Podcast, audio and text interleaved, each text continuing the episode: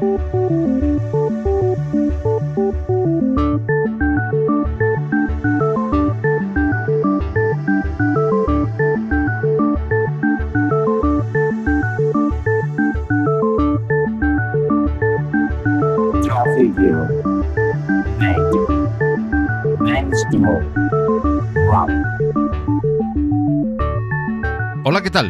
Bienvenidos, bienvenidas y bien hallados, bien halladas en una nueva edición de Compilando Podcast a todas las amigas y amigos del software libre. Alcanzamos la entrega decimocuarta del podcast donde vamos a conocer un poco más una distribución muy especial de GNU Linux orientada a ofrecer comodidad, robustez y facilidad de experiencia, sobre todo en zonas con difícil conectividad a Internet. Endless OS no deja indiferente y además de ofrecerse con el foco en esas zonas del planeta, conoceremos también lo que ofrece al resto de usuarios de otras regiones con una base Debian y un cuidado genome. Precisamente nuestro alguien para hablar de Endless OS es Mario Sánchez, desarrollador y miembro destacado de Genome, con el que aprovecharemos también para compartir y charlar sobre este tan conocido y popular entorno de escritorio año 2018. El sábado 31 de marzo, a partir de las 17 horas UTC, tendremos una nueva misión dedicada en esta ocasión a la producción audiovisual multimedia. Ya todo está dispuesto para este próximo evento. Acompáñanos. Encuentra toda la información en maratonlinuxero.org. Maratón Linuxero compartiendo libertad. Y sí, Estamos a pocos días de vivir una nueva edición de este encuentro en directo en la red de toda la comunidad de habla hispana del software libre. Una cita para el próximo día 31 de marzo que no te puedes perder y que en esta edición, la tercera, va a estar dedicado a la producción multimedia con software libre y GNU Linux. Para ir reconociendo lo que podremos vivir en directo en el próximo maratón Linuxero, hablamos en esta edición de Compilando Podcast con uno de sus miembros, Miguel Ángel Laray. Y con eh, todo este código ya escrito pasamos a compilar una nueva edición de Compilando Podcast.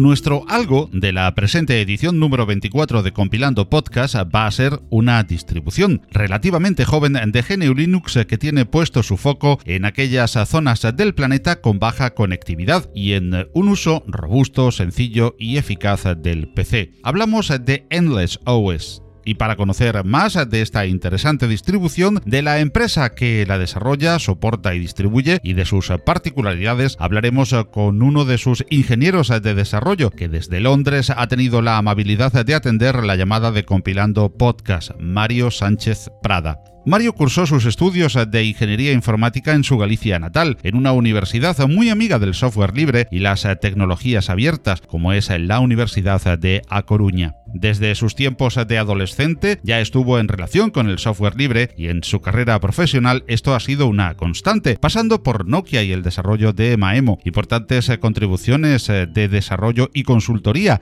en la reconocida firma gallega Igalia durante varios años, además de trabajar para Samsung en su Smart TV Team y Open Source Group, entre otros de los muchos proyectos en los que ya ha prestado sus servicios profesionales antes de recalar en Endless para trabajar como ingeniero de desarrollo de su sistema operativo. Mario igualmente está detrás de grandes contribuciones a WebKeep y al entorno de escritorio Genome, formando parte activa de su fundación y de su equipo de desarrollo, por lo que hemos tenido también la oportunidad de conocer algunos aspectos interesantes de este tan popular entorno durante la charla. Es un placer y un honor para Compilando Podcast a contar en esta edición con Mario Sánchez. Hola Mario, ¿cómo estás? Hola, buenas tardes, muy bien, eh, gracias, encantado de estar aquí. Encantados a nosotros de tenerte en, Compilando Podcast para poder hablar con la audiencia de Endless OS y Endless Computers. Y precisamente nuestra primera pregunta es esa, ¿qué es Endless OS y Endless Computers y qué relación hay entre ellos? Bueno, pues ese es relativamente fácil. Endless Computers es el nombre de la empresa, es eh, la empresa que desarrolla Endless OS y Endless OS a su vez es como una distribución de Linux. Me gusta insistir en el hecho de cómo una distribución, porque no es una distribución al uso, por detalles que, bueno, te puedo contar más detalles si quieres después. Y es una distribución un poco especial en el sentido de que el target user, como decimos nosotros, no es el usuario habitual de otras distribuciones como por ejemplo Debian o Fedora, donde se asumen conocimientos técnicos avanzados y donde, bueno, no es que se asuman, pero eh, muchas veces se da por supuesto que tienes una buena conectividad a Internet o una conectividad permanente. El caso de Endless es un sistema operativo diseñado para usuarios que viven en zonas donde la conectividad puede ser desde inexistente a muy mala y también tenemos un foco puesto muy importante en, en, simplificar la experiencia de usuario, ¿no? De forma de que, bueno, usuarios que, usuarios, eh, personas que nunca han utilizado computadoras que puedan utilizar. El lema un poco de la empresa es, en inglés, The Whole World Empowered, que viene a ser algo así como eh, darle, darle, nuestra, nuestra intención es darle a todo el mundo sin restricción de, de dónde viven, eh, acceso a qué conexiones tienen o económicos. Intentar bajar la barrera para que todo el mundo pueda acceder a la información y darle unas herramientas suficientemente sencillas para poder acceder a ella y poder desarrollarse. Pues eso es Endless OS, una distribución de Linux fácil de usar, diseñada para funcionar en, en situaciones no tan favorables como las que tenemos otra gente viviendo en ciertas partes del mundo y Endless Computers es la empresa que la desarrolla. Y bueno, eh, con esta extensa respuesta, pues ya prácticamente Mario nos ha respondido a, las dos siguientes eh, cuestiones, eh, que, a qué tipo de público va dirigido Endless. Pero quisiéramos saber dónde se detecta, de dónde surge esa necesidad de una nueva distribución GNU Linux con el amplio panorama que ya existe. De, ¿De dónde parte esa necesidad? ¿De una comunidad? ¿De investigación? Investigaciones de la propia empresa, de inquietudes de los desarrolladores? Bueno, esa es una buena pregunta porque, eh, a ver, yo llevo en Endless tres años y medio y la empresa tiene ahora mismo aproximadamente cinco años, eh, mes arriba, mes abajo. Y cuando yo entré, pues eh, la, yo he visto cómo la empresa ha ido evolucionando, ¿no? Y esto, esta pequeña introducción te la hago para, para que veas que el hecho de que sea una distribución de Linux no es algo que haya sido así diseñado desde el principio. De hecho, él empezó con, un par de PDFs, con unos PDFs, unos diseños. El, fundador de la empresa, Matt Alio, tuvo una especie de epifanía en un momento, en un viaje que estaba haciendo por la India, y tuvo aquella revelación de que se dio cuenta que mucha gente no tenía computadoras, pero que, pero que sí tenían móviles, sí tenían televisiones, y, y tuvo esta idea de que dijo, si, si, conseguimos proporcionar a la gente computadores que se ejecuten en dispositivos con la potencia de un móvil, si conseguimos bajar esa barrera, si conseguimos hacer que los ordenadores sean tan fáciles de usar como un móvil, posiblemente podamos acercar eh, la computación y el acceso a la información a un montón de gente que hasta ahora no la tenía. Y entonces, de hecho, empezaron haciendo una investigación.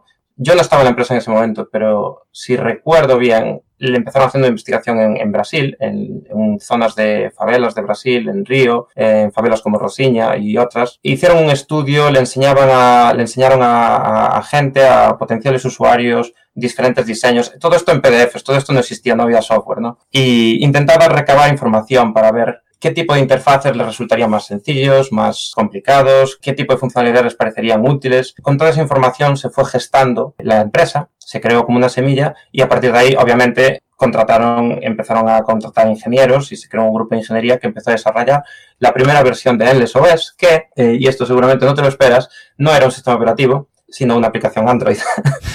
eh, sí, y bueno, se hizo, se empezaron a hacer pruebas, se le daban prototipos a la gente y al final, bueno, se empezó a ver que intentar proporcionar el acceso a la gente eh, a la que querían llegar a la información a través de una aplicación Android era muy limitado porque no tenías control sobre otras cosas como, por ejemplo, detalles de conectividad, no tenías tanta flexibilidad, digamos, como si es todo el sistema operativo. Entonces ahí fue cuando la empresa evolucionó quizás esto de la aplicación Android no es tan buena idea y se contrató un equipo de ingeniería, se amplió el equipo de ingeniería y parte de los ingenieros que estaban en ese momento eran miembros de la comunidad de Genome, como por ejemplo Cosimo o Emanuele. Y bueno, la empresa empezó a virar en la dirección de hacer un sistema operativo basado en Linux y más en concreto basándose en Genome, pues porque había, por múltiples razones. Una, una de las razones, porque obviamente las parte de los ingenieros eran ya de esa comunidad, pero es que además eso no, eso no fue casualidad porque Genome trae también un producto, es uno de los desktops más, más conocidos en el mundo de Linux y es un producto maduro es un producto altamente flexible y, y parecía proporcionar exactamente todas las características que se buscaban. ¿no? Eh, Genome como, como escritorio encima de una distribución Linux. Te daba, es, bueno, Linux hoy en día se ejecuta en, millones de dispositivos y millones de computadoras y servidores, entonces queda fuera de cuestión que es un sistema maduro. Y bueno, se, se creó el sistema operativo, se empezó a desarrollar ya como una distribución a partir de ese punto. Está basado en Debian, ¿verdad, Mario? Originalmente se basó en Ubuntu. Se, como se empezó a desarrollar, se basaba en paquetes de Ubuntu y en distribuciones de Ubuntu se utilizaban de referencia, porque Ubuntu ya también hacía un montón de trabajo de, de activación de hardware, que era importante para, para nosotros. Pero con el tiempo se ha ido, últimamente, ahora te diría, te podría decir que casi no queda nada, ningún paquete que cojamos de Ubuntu y modifiquemos a partir de ahí, sino que ahora está principalmente basada en Debian, Debian estable. ¿Y qué software destacado trae preinstalado Endless eh, OS? Bueno, pues esa es una pregunta también que depende un poco dónde, dónde en qué versión de Endless estés, estemos hablando. La versión, digamos, estándar, ¿no? Sin ningún tipo de, personalización, pues suele, trae pues un navegador, trae la tienda, bueno, la tienda, no es tienda del término correcto, el centro de aplicaciones, que es una versión modificada de Phenom Software, donde puedes instalar un montón de aplicaciones Flatpak desde ahí. Por defecto trae pues es un navegador, la tienda de aplicaciones, reproductores multimedia, eh, reproductores de vídeo, una suite ofimática, LibreOffice en este caso, eh, un montón de aplicaciones y la posibilidad de instalar todo lo que tú quieras a mayores desde el centro de aplicaciones. Pero esa es la versión base, la más básica, que te puedes descargar gratis, con creo que ocupa solo un 2 gigas o 2 gigas y algo desde la página web. A mayores hay la versión full que le llamamos, ¿no? Que además de esas esas aplicaciones trae ya instalado un montón de contenido, gigas y gigas de contenido, como una versión personalizada de la Wikipedia, con un montón de artículos, o luego versiones temáticas, como, como versiones temáticas que le llamamos las aplicaciones de conocimiento, las Knowledge Apps, que contienen pues información acerca de animales, de salud, de cocina, un montón de cosas. Entonces son como, si recuerdas en los años 90 y algo, cuando aquella enciclopedia en carta, pues recuerda un poco a eso, porque la, porque la idea es que, claro, la gente no sabemos si va a tener conectividad o si va a ser buena o no, y entonces esta es una forma de, de poder dar un paquete completo que, aunque no tengas internet, es útil. Si tus hijos tienen que hacer trabajos para la escuela y pues, pues tienen ahí, no, no necesitan tener acceso a Internet permanente. ¿no? Bueno, te hablaba de eso de las variantes antes porque, en concreto, si por ejemplo estás en Guatemala, la versión, la versión guatemalteca de Endless OS, pues aparte de tener todas estas aplicaciones de las que te hablo, la enciclopedia, es comillas, genérica y algunas enciclopedias que temáticas, pues también tiene aplicaciones y contenido especialmente diseñado por y para guatemaltecos, con aplicaciones que tienen especial interés de forma local. Y lo mismo la versión de Indonesia o la versión de, de Brasil. Por resumirlo un poco, digamos que la versión básica tiene lo básico, el navegador, reproductores, centro de aplicaciones desde donde puedes instalar todo lo demás. Y luego hay otras versiones como más completas que ya traen un montón de cosas. Y esas cosas las puedes instalar también, por supuesto, en la versión básica, simplemente por el tema de que ya viene preinstalado todo. Hay un tratamiento especial, uh, parece una relación especial uh, de Flatpak con esta distribución uh, que se refiere en, en montones de ocasiones cuando se habla de Flatpak por parte de los desarrolladores y de los que apoyan esta nueva forma de instalar paquetes, llamémosle así, esta nueva forma de instalación. ¿Es ello porque Endless OS eh, quiere darle un especial protagonismo en eh, su distribución o porque los desarrolladores vienen principalmente, como tú decías, de Genome? ¿O por qué es este protagonismo especial de Endless o este hermanamiento especial de Endless y Flatpak? Bueno, es muy buena pregunta. Eh, Flatpak realmente no lo usamos, no es porque simplemente nos guste o porque nuestros desarrolladores sean miembros de la comunidad, es porque realmente encaja perfecto. No se me ocurre, ahora mismo si me, si me, preguntas otra pieza de software así bleeding edge, muy nueva, que hayamos decidido apostar por ella, no se me ocurre un mejor ejemplo que Flatpak para decir algo que encaja perfecto en Endless. El motivo es, bueno, lo que te comentaba antes, ¿no? Eh, estamos intentando que el sistema operativo sea lo más fácil de usar. Y esa frase que parece tan sencilla implica, tiene un montón de implicaciones.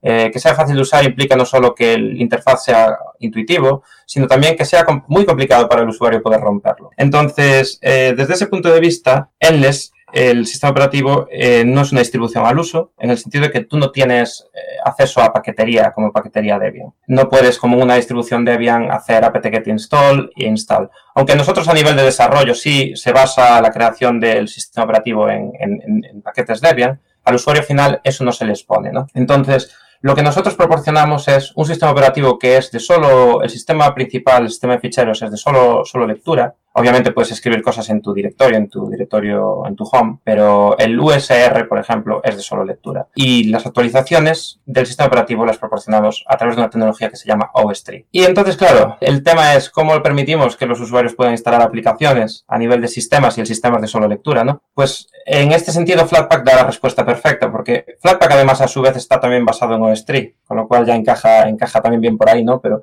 sin entrar demasiado en detalle con eso, eh, Flatpak está diseñado para que lo puedas instalar en sistemas eh, stateless, donde las aplicaciones quedan instaladas en barra bar, que en LS también no es de solo lectura, obviamente, porque se escriben logs, caché y todo esto. Y permite, permite eso, permite que podamos, por un lado, proporcionar instalación y actualización de, de aplicaciones en el sistema a los usuarios, aunque la mayor parte del sistema sea de solo lectura. Por otro lado, encaja muy bien porque por debajo utiliza la misma tecnología OS3 que nos permite además hacer ciertas optimizaciones, pero es que lo más importante es que desde el punto de vista del usuario, realmente nos acerca a proporcionar eh, una experiencia similar a la de los dispositivos móviles, donde si, te das cuenta, en, por ejemplo, en dispositivos Android o, iOS, tienes dos tipos de instalaciones y actualizaciones. El sistema operativo va por un lado, y tú no puedes hacer absolutamente nada para romperlo, a menos que hagas un jailbreak o algo, claro. Y las aplicaciones van por otro lado. Entonces, esta analogía, Flatpak y el sistema operativo basado en OS3 nos permite hacerla, transportarla en LES de forma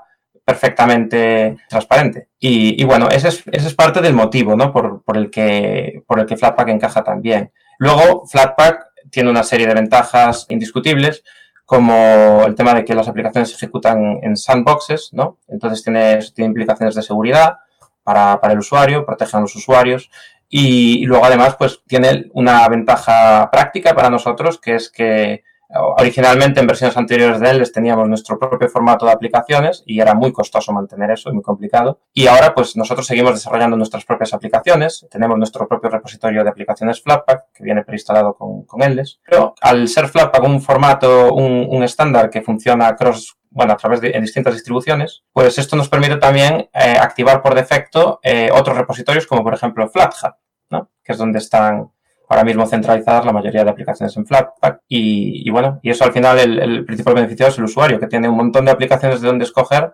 seguras y no tiene que preocuparse de voy a romper el sistema si hago esto, ¿no? No sé si eso responde. Sí, perfectamente, perfecta y ampliamente. Hay también un tratamiento especial, incluso un enlace para descargar códex de, audio y de vídeo. ¿Sigue siendo un hándicap, eh, bajo tu punto de vista, en el software libre la fuerte implantación de formatos privativos en este tipo de contenidos tan fundamentales en las formas actuales de usar un ordenador o un, o un dispositivo móvil, máxime a las zonas de influencia donde pretende llegar más fuertemente Endless? Bueno, si me preguntas, la verdad es que la verdad es que a mí sí me parece que sigue siendo así, sigue siendo algo un punto de fricción, ¿no? Porque por un lado, pues tener acceso a open source tener free software es súper importante, por lo menos a mí a nivel personal. Para es como empresa, el, mundo de open source le abre, es lo que le abre las puertas a, a, poder desarrollar una distribución de este calibre. No solo, no solo ya porque podemos disponer de, un montón de open source, sino porque además nos permite también contribuir a él y modificarlo o, digamos, eh, influenciar un poco en el desarrollo de proyectos globales, no solo que sean interesantes para él. ¿no? El caso de los codes es un tema peliagudo porque, porque, claro, al final, a the end of the day, como dicen, ¿no? la gente quiere poder ver películas y nosotros lo que queremos es hacer la computación accesible y el acceso a la información accesible a, todo el mundo. Esa es, la idea principal. Entonces, tenemos que contemplar el caso de que pues mucha gente si se compra un ordenador y le instala Enles o compra un ordenador que ya tenéis Enles preinstalado, va a querer poder escuchar su música y poder escuchar y poder ver películas. Dicho, entonces de aquí viene el tema de los códecs. Eh, es una empresa que está incorporada en, Estados Unidos y como tal no podemos, la versión, al menos la versión gratuita, la que se descarga en la página web, no, se no la podemos proporcionar con, con códex eh, instalados o activados que te permitan visualizar formatos propietarios que están bajo patentes. No podemos hacer eso. Para en nuestro propio hardware, por ejemplo, en Endless One o Endless Mini, nosotros pagamos esa licencia y entonces ese, cuando compras nuestro propio hardware, pues va con con los códecs ya activados, pero porque nosotros podemos hacerlo. Pero sin embargo, cuando compras el preinstalado en ordenadores OEMs, como Asus o Acer en Indonesia, que lo distribuyen, pues esos ordenadores, pues decisiones de, que escapan a nuestro control, pues no llevan los códecs preinstalados, ¿no? Entonces, nos gusta darle a la gente, bueno, mira, si queréis reproducir eh, películas con el reproductor de vídeo de Endless en estos ordenadores, pues al menos que tengan la posibilidad, ¿no? Es, es, es, una, es un precio bajo porque es simplemente para cubrir la licencia y evitar, elimina esa barrera. Dicho esto, el tema de los códecs, de comprar los códecs extra, está muy, digamos que lo quita de énfasis con el tema de Flatpak porque ya no es tanto un problema desde que eh, hemos conseguido poder ofrecer a nuestros usuarios la posibilidad de instalar ciertas aplicaciones desde el centro de aplicaciones como Google Chrome o VLC, que ya están, VLC pues en concreto lo instalas y ya viene con los, con los con soporte de códex configurado. Y no es un problema porque no nosotros no lo distribuimos así. Viene desde desde FlatHub en este caso y ya y entonces los usuarios pues bueno pueden reproducir sus películas instalando este reproductor. O si quieres ver Netflix y no quieres comprar la licencia de códex extra pues puedes instalar Chrome que es gratuito y de nuevo como no viene no lo distribuimos nosotros pues no hay ningún tipo de violación ahí y le damos a la gente la opción. Entonces digamos que lo de los códex pues está ahí para el que quiera activar el soporte en el sistema operativo, pero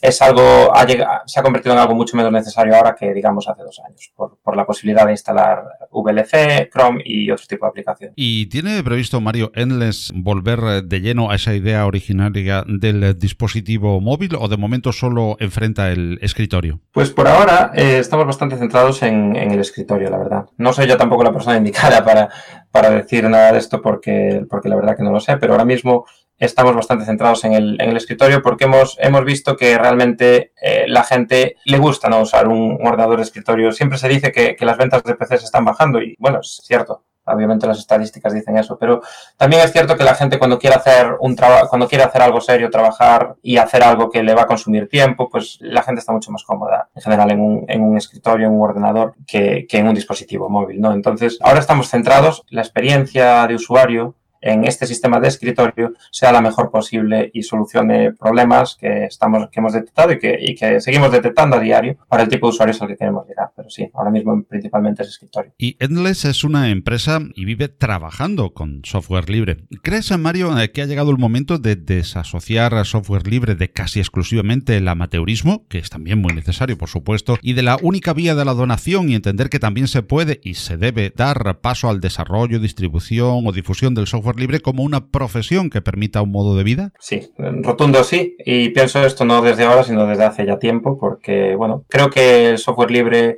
hay un poco de confusión y un poco, especialmente la gente que está fuera del, de este mundo, ¿no? Que no entiende muy bien cómo es posible hacer dinero y cómo es posible vivir de esto. Tenía un compañero en la facultad que siempre me decía, ¿por qué quieres hacer software y regalarlo cuando podrías cobrar por él varias veces, como hacen, por ejemplo, los que hacen Photoshop? Y yo le decía, bueno, porque estoy más interesado realmente en aprender cómo funciona el software y estoy más interesado en, en aprender a desarrollar y hacer cosas que me parezcan relevantes que en el hecho de, la monetización, que también es importante porque tengo que vivir y tengo dos hijos y ellos seguro que no aprobarían que trabajas gratis. Pero sí que creo que, que sí que llegó el momento. Eh, hay un montón de proyectos que funcionan a base de donaciones voluntarias y está perfecto. Y hay un montón de proyectos que de hecho dependen principalmente de trabajo voluntario y de trabajo y de contribuciones completamente altruistas. Pero dicho esto, también hay un montón de modelos de negocio alrededor de open source que, permiten pues que puedas vivir de ello. De hecho, yo, yo soy un poco, sin ser tampoco un desarrollador, un rockstar, eh, soy una persona que llevo viviendo de esto por los últimos 12 años. Entonces, si yo pude hacerlo,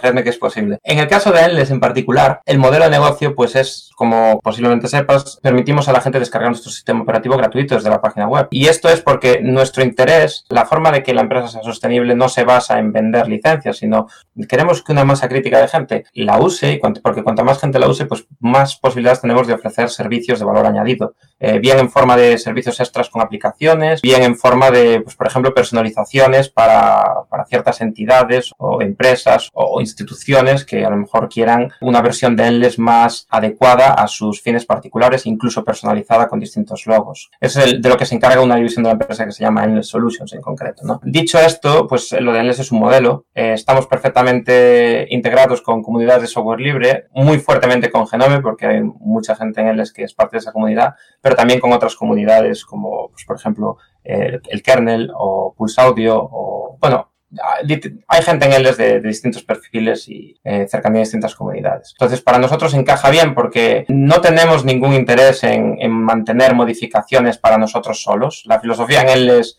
es siempre upstream primero. Y no es tanto, no es simplemente por, porque, bueno, consideramos que es lo correcto, sino porque también tiene, tiene una, una finalidad y unas ventajas eminentemente prácticas, ¿no? Si yo ahora mismo estoy trabajando, por ejemplo, en, en las modificaciones de Genome Shell y como es uno de los proyectos que tenemos más modificados, es bastante complicado cada vez que tenemos que actualizarlo. Entonces, ya, si quieres, por un lado, altruistamente, queremos que Genome y, todos los componentes y en general todos los componentes open source que usamos evolucionen con nuestro trabajo, pero es que también egoístamente nos interesa, ¿no? Porque, porque no tenemos ningún interés en mantener modificaciones nosotros mismos, a menos que solo tengan sentido en el contexto de Endless, bueno, que eso también ocurre. Pero, y si me permites una última Sí, claro. Un último inciso, iba a comentarlo antes, casi se me olvida. Decía que yo creo fervientemente en que es posible desarrollar una vida profesional alrededor del, software libre, pues primero porque yo es lo que llevo haciendo los últimos 12 años y segundo porque también hay otras opciones que, que por ejemplo, el mundo de la consultoría para mí es un mundo muy cercano en el que estuve involucrado durante un montón de años antes de entrar en él. Y ahí también lo vi muy claro, ¿no? Que empresas grandes que necesitaban expertise y necesitaban conocimiento en determinadas componentes de software para evolucionar sus productos, pues están muy interesados, muchas veces no tienen acceso a ese conocimiento o no tienen acceso a ese tipo de talento localmente o en su propia empresa y, necesitan pues de, ayuda externa para sacar adelante ciertos proyectos y llegar a ciertas entregas, ¿no? Y en este sentido, pues la consultoría basada alrededor de open source, pues es un mundo en el que también hay un montón de trabajo. Y, que tiene, desde mi punto de vista, una ventaja, que es que tú puedes familiarizarte con ciertos proyectos, con proyectos todo lo complicados o todo lo sencillos que tú quieras, porque son, al ser proyectos de open source, son completamente accesibles a todo el mundo. Yo trabajé durante unos años en, en el proyecto WebKit, que es el motor web que está detrás de los navegadores, bueno, como, como Chrome, o como Safari. Bueno, Chrome luego lo se forqueó en Blink, pero a eso me refiero. Y, bueno, el, trabajar en ese proyecto, pues yo trabajé como parte de mi empresa previa, pero en, en, ese proyecto había un montón de gente también que trabajaba como individuos, ¿no? Y gente, yo he visto gente empezar a participar en ese proyecto con trabajo voluntario y ir ganando conocimiento, ir ganando valor en la comunidad, ir ganando respeto y, de repente un día pues te enteras que los ha fichado eh, Google o los ha fichado Apple o, Nokia o Intel. Entonces, bueno, es un, es un mundo que además está accesible al, no tener barreras, al ser abierto y, y, la, y mi experiencia también es que la gente que está en este tipo de proyectos suele ser gente muy talentosa y la combinación de talento de alto nivel con proyectos de alto calibre y con acceso a toda la información sin barreras, es una combinación a mi modo de ver, muy potente para desarrollarte profesionalmente y, con unas salidas profesionales también muy potentes. Y aparte de una empresa, Endless es también una comunidad y ello lleva implícito la parte de la pregunta que te hacía, la que te decía también eh, que el amateurismo sigue siendo una parte importante y una parte fundamental, como tú has desarrollado también en tu respuesta, dentro del, software libre. ¿Cómo puede uno integrarse o contribuir, eh, si lo desea, en eh, la comunidad de Endless? Bueno, pues actualmente la forma que tenemos principal pues no es, no es, la mejor del mundo. Estamos trabajando en mejorar eso. Tenemos un foro, una comunidad online que se llama Endless Community, que si no recuerdo mal es algo así como community.endlessm.com. Pero bueno, si buscas por Endless Community lo encuentras. Y ahí es donde nuestros usuarios pueden, bueno, no solo usuarios, cualquiera puede registrarse y puede comentar y puede hacer preguntas, comentar problemas que tiene, pidiendo soluciones, proponer características nuevas, todo ese tipo de cosas. Es una comunidad. Inicialmente, pues eh, intentábamos la gente Endless responder todo lo que podíamos y lo seguimos haciendo. Es, es complicado, ¿no? Porque tenemos también nuestro, nuestros propios horarios y no siempre podemos dedicarle todo el tiempo que nos gustaría pero recientemente yo creo que podemos, yo al menos he percibido que cada vez hay más gente no de Endless, ¿no? Contestando preguntas, entonces realmente se siente como una comunidad en donde todo el mundo tiene, pues, tiene voz, tiene voto y todo el mundo puede participar. Eh, si me preguntas por contribuciones a nivel de código, eh, pues ahora mismo, bueno, la mayor parte de nuestros proyectos son open source, tanto los que, los que modificamos nosotros basándose en otros que ya existen, como GTK o, Genome Shell, ¿no? Como otros que desarrollamos nosotros de cero pues si en nuestra página de GitHub hay un montón de, proyectos, en nuestro github.com slash endlessm. Ahí hay un montón de proyectos y, bueno, cualquiera puede proponer parches o pull requests o, lo que sea ellos. ¿no? no estamos más que, más que encantados de recibir contribuciones. El tema es que hasta ahora no era muy sencillo en concreto para librerías del sistema, sobre todo, no era muy sencillo realizar un parche, digamos, y probarlo en algo pues como GTK o glib, pues porque el, sistema de ficheros raíz es de solo lectura, como comenté antes, ya que estaba basado en OS3. Entonces, en el caso, nosotros como desarrolladores internos tenemos acceso a una versión que realmente sí podemos modificar, ¿no? Entonces, nuestro flujo de trabajo es diferente en ese sentido. Pero precisamente porque queremos abrir las puertas lo máximo posible a contribuciones externas. Eh, desde hace un tiempo a esta parte, pues un equipo interno que se llama, que le llamamos el SDK Team, eh, están centrados en desarrollar las herramientas necesarias para que se pueda desarrollar para Endless eh, sin tener que necesitar este tipo de, digamos, versión del especial en el que tú puedes modificar ficheros, ¿no? Y en concreto, un integrante de ese equipo, Philip Quimento, desarrolló una herramienta llamada Flapjack que si lo que quieres es testear, digamos, un parche en GTK y ver cómo afecta eso a, las aplicaciones, recordando un poco que las aplicaciones en él son todas Flatpak, pues eso tiene la consecuencia de que una aplicación para funcionar necesita un runtime, ¿no? Que es un sistema de ficheros como el de un sistema operativo, pero en el que le, le, has quitado todo lo que no es necesario para ejecutar esa aplicación y solo dejas, pues digamos, la base, librerías, ¿no? Y versiones de ciertos componentes para asegurarte que las aplicaciones que dependan de ellos puedan funcionar. Pues bien, eh, si tú quieres probar eh, un parche en GTK, tú puedes, lo que puedes hacer ahora con Flapjack es instalas eh, la versión del runtime que, tiene el GTK que tú quieres corregir o modificar y esta herramienta te permite que hagas tus modificaciones sobre un directorio de código fuente de, de GTK que encaje con, con esa versión del runtime y te permite luego como digamos montar esa versión modificada de GTK por encima del runtime, de forma que tú luego puedes testear una aplicación que utiliza esa versión tuya modificada. No sé, no sé si me explico, es un poco, es un poco así como, un poco, parece un poco complicado, es suena más complicado de lo que es, la herramienta esto lo hace muy sencillo. Y bueno, en este caso es particularmente complicado porque es una librería y siempre es más, más complicado, pero en el caso de desarrollo de aplicaciones, también gracias al SDK Team y a que ahora todas las aplicaciones son Flatpak, pues es perfectamente factible instalar, por ejemplo, lo más fácil es instalar Genome Builder, que ya se integra con Flatpak y con el, el flujo de trabajo y de desarrollo basado, basado en, este, en este sistema y es perfectamente factible instalar Builder y empezar a decir quiero utilizar este runtime y voy a desarrollar una aplicación y la desarrollas y la compilas y, Builder te hace todo, digamos, toda la magia por debajo. Lo que no quiere decir que necesites Builder para desarrollar, ¿no? Tú puedes, yo por ejemplo uso Emacs, sigo, sigo fiel a él y es perfectamente posible pues un editor de texto, tu línea de comandos y lo que sí tienes que aprender a utilizar pues eh, este flujo de trabajo basado en Flatpak. A lo que quería, resumiendo un poco todo esto, ¿no?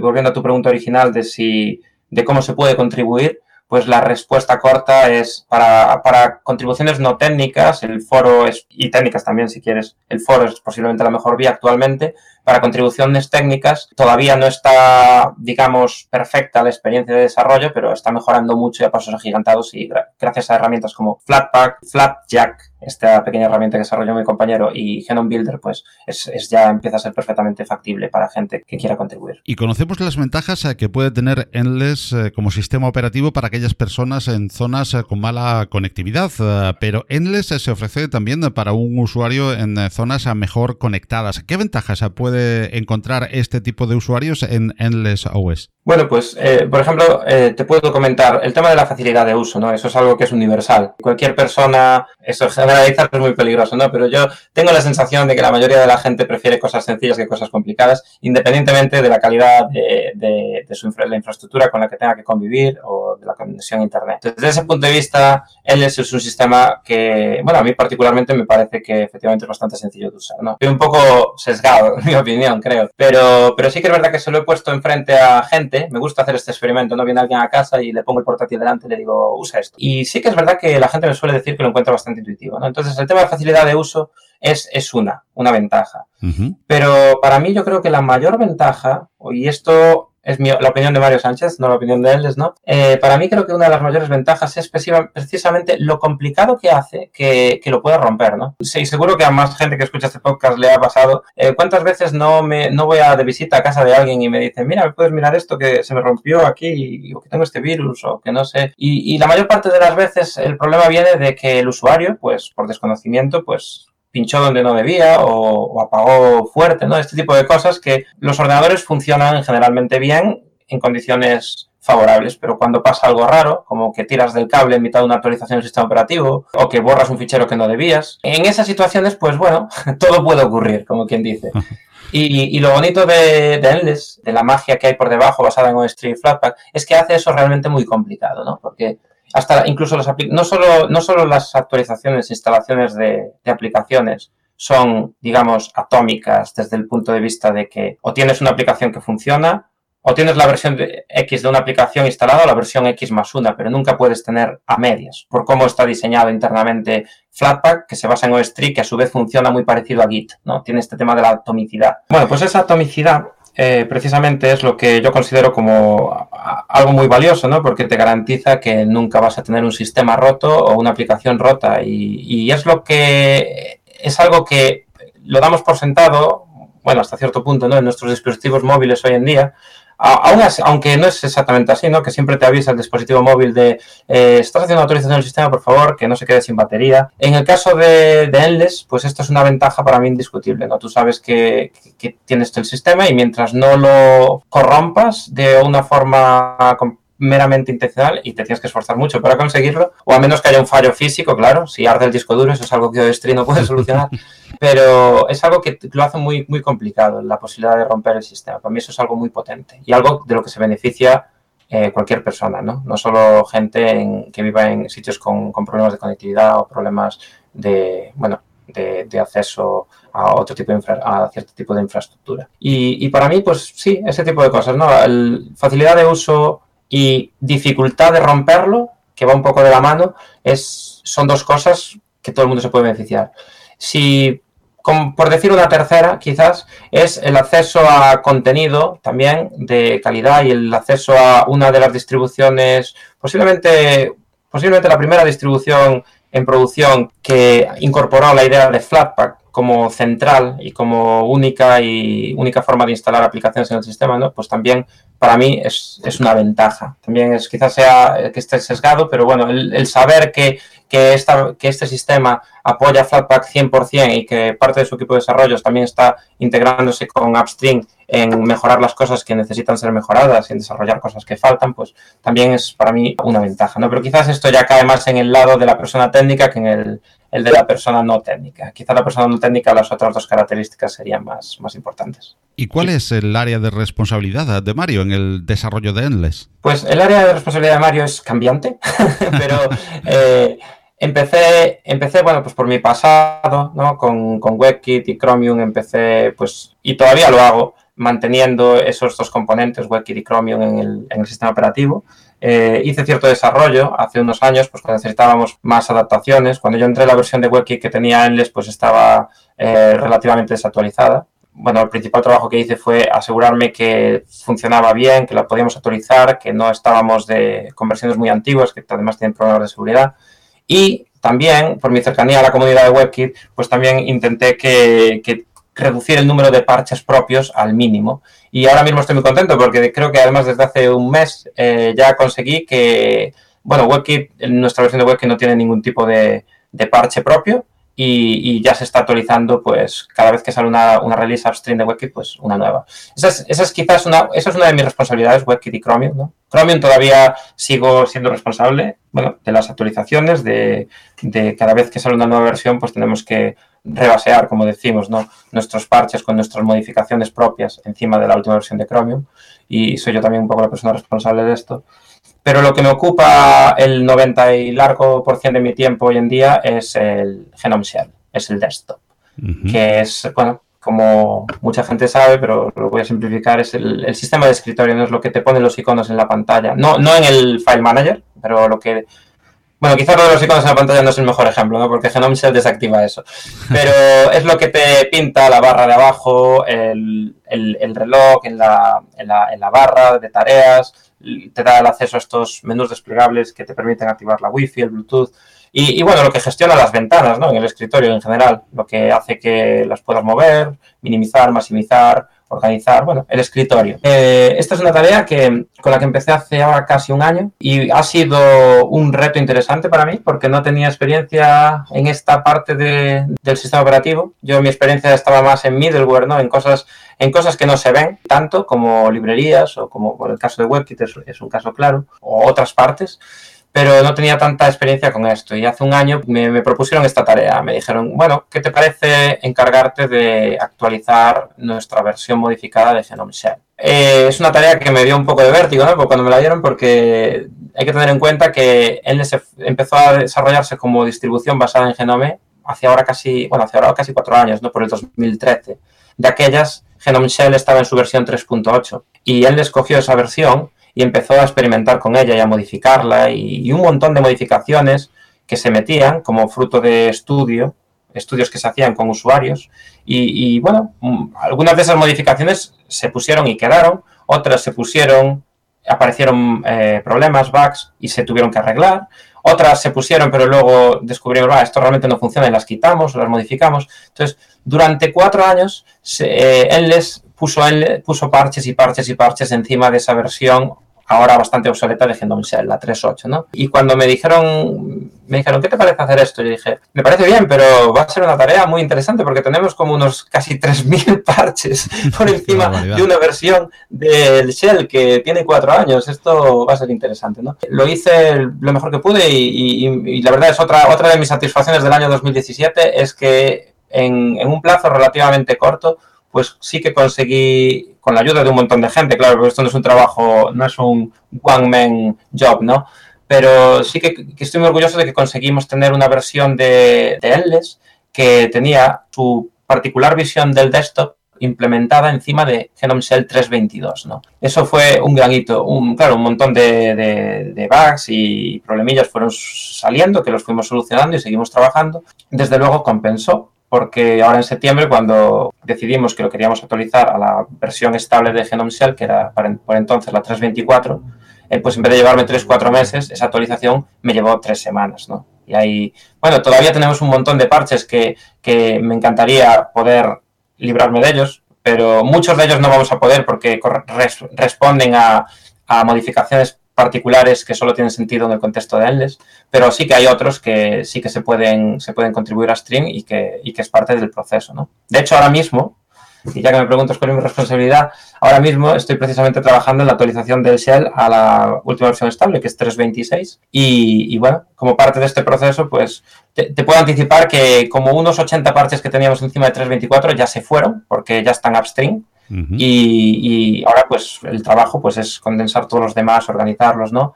Y, una vez que tengamos esto, pues hacerle el QA, el testing y luego pues seguir desarrollando encima, mantenimiento, arreglar. Pero sí, mi, responsabilidad principal a día de hoy pues es el, el shell.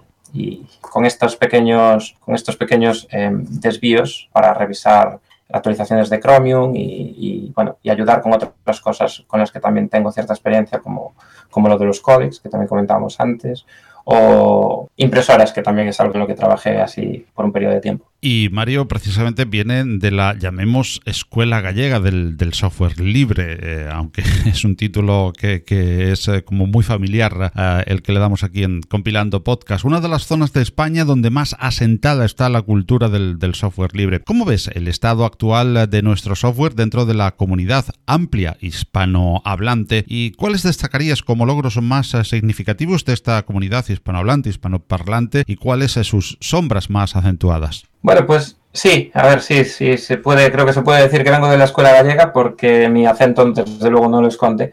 Pero em, sí, no sé, es una pregunta un poco complicada, ¿no? Porque yo durante muchos años estuve trabajando como, como, en una consultora en, en, Igalia, que es, que es gallega, pues sí, de la escuela gallega, como dices tú. Y como parte de mi trabajo ahí, pues, pues, era, pues me integraba más con equipos de desarrollo que ya estaban desarrollando aplicaciones o sistemas o productos, como era el caso aquel de, no sé si, recordarás, Nokia, Maemo, estaban trabajando en aquello. Entonces no tengo tanto la visión esa de, de productos creados de cero. Puedo decir que en el caso de de cuando estaba trabajando allí, mi percepción era la de que efectivamente se, algo se estaba cociendo en Galicia y, no sé si era porque yo tenía una visión, digamos, muy reducida del mundo ¿no? y, muy particular, que era que estudié en la Facultad de Informática de Coruña, que es una, universidad y una facultad particularmente amigable con el, con el open source y el software libre. Eh, todos los sistemas que, yo usaba, o casi todos, eh, ejecutaban Linux y desde mi penúltimo, bueno, yo siempre tuve Linux en mi, en mi máquina, ¿no? Pero desde creo que tercero o cuarto de carrera ya era el único sistema operativo que tenía.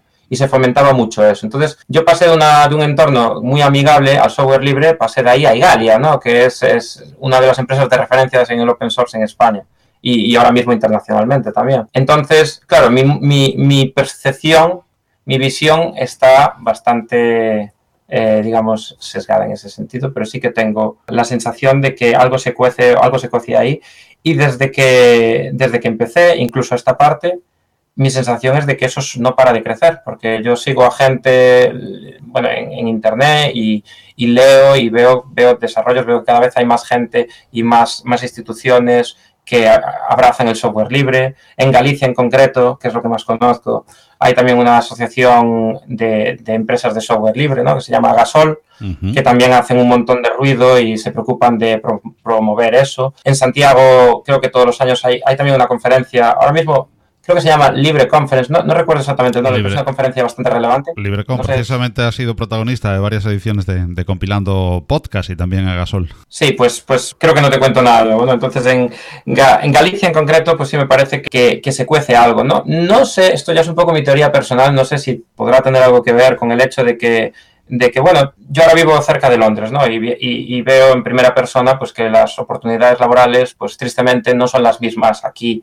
que en Galicia. Pero también te puedo decir que como gallego que soy, no veo el día que me vuelva a Galicia, que espero que sea pronto. Y, es cierto que, claro, si, si, tú quieres vivir y tener una y vivir de esto, pues las opciones que tienes, si, si quieres, si no quieres emigrar, pasan por o encontrar una, una empresa que te, que te encaje y conseguir un puesto en ella pero también pasan por eso o por desarrollar tu, propio producto. Y el mundo del software libre, el mundo del open source, eh, es algo que eso lo facilita bastante, ¿no? Porque con una, con una conexión a Internet, ganas de trabajar y el conocimiento base adecuado, tú puedes desde ahí crecer lo que quieras. Y, no sé si será eso también en parte, parte del motivo por el que, por el que se desarrolla tanto el, el software libre en Galicia. Como casos de éxito, pues de nuevo te puedo decir, claro, estoy sesgado de nuevo, ¿no? Eh, con mi pasado en Italia, pues, pues veo casos de éxito de, casi todo lo que veo está relacionado con, eso, ¿no? Con mi trabajo allí. En concreto, por ejemplo, WebKit. WebKit es un, es el, como dije un motor de renderizado web que, que está detrás de los navegadores que se utilizan en la gran mayoría de dispositivos hoy en día. Y esta empresa en la que yo, de la que yo fui parte durante unos años, empezó trabajando en WebKit sobre el 2010, creo que si recuerdo bien, y a día de hoy pues es una de las referencias y tiene una presencia muy fuerte, no solo en WebKit, sino en, todos los motores de renderizado web, ¿no? en Firefox y, en otros. Y, bueno, eso, aunque no sea un producto propio de una empresa hispanoparlante, pues es una demostración, una vez más, de que, de que gente de, que no vive en sitios donde históricamente es más fácil tener trabajos de este tipo, como San Francisco, Londres, ¿no? Pues que, pudieron hacerse un hueco y hacerse un nombre y, llegar a ser incluso referencia. Es, un buen ejemplo. Y otro ejemplo que me viene a la cabeza, pues también de, mi tierra, pero no para nada relacionado con mi trabajo directamente, es la distribución de Linux Triskel, ¿no? que es una de las es una de las distribuciones recomendadas por la Free Software Foundation como completamente libres y, que respetan los, los principios y las, los fundamentos de la, de Free Software Foundation. Entonces, este pues es otro ejemplo que se me ocurre, ¿no? Podría a lo mejor mencionar alguno más, pero tampoco me quiero pillar los dedos y, bueno. y en general, como digo, tengo la sensación, bueno, y desde que me vine aquí al Reino Unido, eh, mi sensación es de que hay un montón de actividad, hay un montón de, talento y un montón de gente, bueno, de países hispanoparlantes que se están haciendo un hueco en el mundo del, software libre del open source y, y no veo por qué eso iba a parar realmente, ¿no? No sé si esto responde a tu pregunta o me ido un poco por las ramas. Perfectamente, perfectamente. Y además eh, entrábamos en, tu visión particular eh, justamente de, este aspecto. Mario está también muy involucrado en el desarrollo de Genome y precisamente también de su visión particular de este entorno de escritorio. Vamos a, vamos a hablar un momentito antes de terminar, eh, si nos lo permite Mario. Y forma parte de esta comunidad de Genome, como decíamos, desde hace muchos años. Y aprovechamos pues para preguntarle sobre este tan popular entorno de escritorio. ¿Está Genome dirigiendo sus pasos hacia sus versiones móviles en este momento, Mario? Bueno, yo antes de nada decir que Genome es un proyecto, no es una comunidad, es un proyecto open source que está gestionado y está dirigido y está desarrollado por, gente que tiene la voluntad de hacerlo. Entonces, como tal, no, aunque hay una serie de empresas en el advisory board de, la foundation, eh, no está, no tiene, no hay ninguna empresa que digamos dicte la dirección de Genome. Y como tal, yo no diría que, o personalmente no tengo la sensación de que se esté enfocando a dispositivos móviles. Yo creo que es un, es un entorno de escritorio que sí que se está intentando hacer lo posible porque sea lo más amigable en, ciertos entornos quizás no tan tradicionales, en concreto los entornos touch. ¿no? Se, la nueva versión que viene ahora de Genome trae un montón de, de mejoras en el, en el on-screen keyboard, este el que que te sale cuando, cuando tocas la pantalla y se detecta que es una pantalla táctil. Y bueno, el interfaz de Genome en general, pues del Shell es, yo diría que touch friendly también, ¿no? Con los iconos grandes y tienes el scrolling con la, con la mano y todo esto. Pero no diría que, está, que, se está enfocando en desarrollo móvil. Se está, es un entorno de escritorio y que, puede funcionar en distinto tipo de, entorno. Pero dicho esto, eh, en concreto eh, desarrollos recientes, como el caso de Purism, ¿no? que están desarrollando un móvil completamente libre, que va un poco en línea con, su portátil ya libre, el Libre M.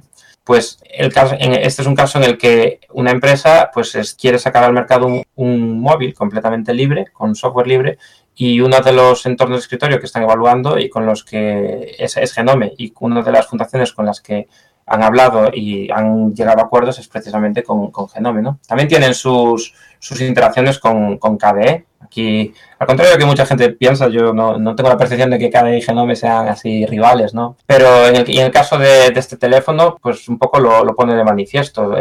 los de la gente de Purism están evaluando los dos stacks y yo, mi sensación es que acabarán usando una combinación de las dos cosas para, desarrollarlo. Pero dicho esto, eh, si se termina utilizando, por ejemplo, si se termina desarrollando una interfaz móvil basado en Genome, eh, no creo que eso quiera decir que, que alguien debería sacar la conclusión de que Genome ahora se dirige a móviles, sino que la, conclusión que yo sacaría sería que Genome es suficientemente flexible para que alguien pueda coger el código y modificarlo con ciertas modificaciones, adaptarlo a otros formatos como, como el mundo móvil, pero no en sí mismo el proyecto Genome está enfocado a eso. Y entonces, un paso más allá, ¿podríamos ver eh, pronto el desarrollo de una especie de Genome también eh, convergente entre el escritorio ya bastante asentado y las nuevas tendencias eh, de dispositivos móviles, por lo que tú comentabas, precisamente por esos aspectos destacables touch friendly del propio Genome? Pues supongo que, como en toda buena comunidad open source, ¿no? Si, si, alguien lo hace, si alguien decide, pues voy a hacer esto y lo lleva adelante y toma los pasos necesarios para que eso ocurra, pues ocurrirá. Pero no, no creo que sea algo que. Vamos, es algo que desde luego yo no puedo responder porque no lo sé. No tengo una bola de cristal tampoco. Pero sí, me puedo, yo puedo fácilmente imaginar un futuro en el que si el teléfono de Purism tiene éxito y, y se sigue desarrollando y se desarrolla con un stack de Genome, pues eh, si yo me pongo en la piel, yo como desarrollador del shell en Eldes, ¿no? Si me pongo en la piel de la, de la gente que trabaja en Purism y desarrolla el shell adaptado para el móvil, estaría en mi interés desde luego que la versión upstream desktop y la versión particular móvil fuesen lo más convergentes posibles. Y si ellos, aunque tengan que mantener una serie de modificaciones, ¿no?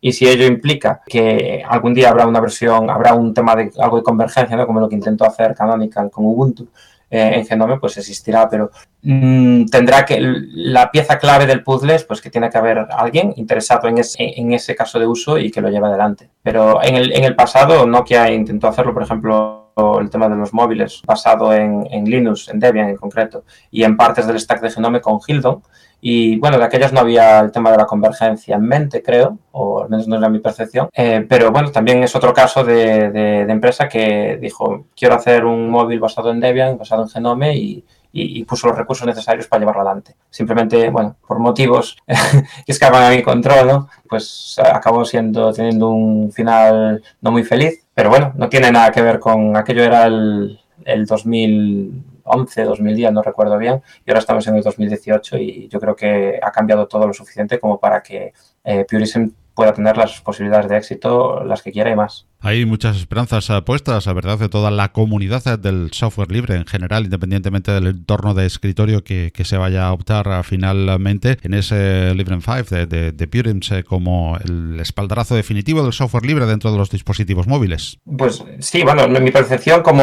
ya te digo, como miembro de la comunidad y, estuve este verano en la WADEC en, Manchester, aquí en el Reino Unido, eh, había gente de Purism y yo percibí, mi percepción fue que había efectivamente un montón de, un montón de interés, un montón de, entusiasmo, eh, no solo allí en la WADEC, sino que si, lees los, posts que escribió alguna gente después de la WADEC, pues en concreto me viene a la cabeza uno de Alberto Ruiz, eh, uno de los, de los engineering managers de Red Hat, que sí se, palpa el entusiasmo. ¿no? Ahora vengo hace un par de semanas, bueno, quizás tres, estuve en el FOSDEM en Bruselas y, de nuevo estuve allí cerca del booth de Genome, estaba también la gente de Purism demostrando su portátil y, de nuevo, una vez más, pues se, veía, se percibe un montón de entusiasmo con eso, ¿no? Porque hay un montón de gente que no, que, que, no quiere, no quiere realmente ejecutar nada que no sea libre en sus computadoras y, y ya no solo por un tema de, de ideales, sino por un, tema pragmático, porque día tras día vemos casos de, derivados de, de, la situación en la que vivimos actualmente, de que vendemos, regalamos un montón de nuestra información personal y nuestra privacidad a empresas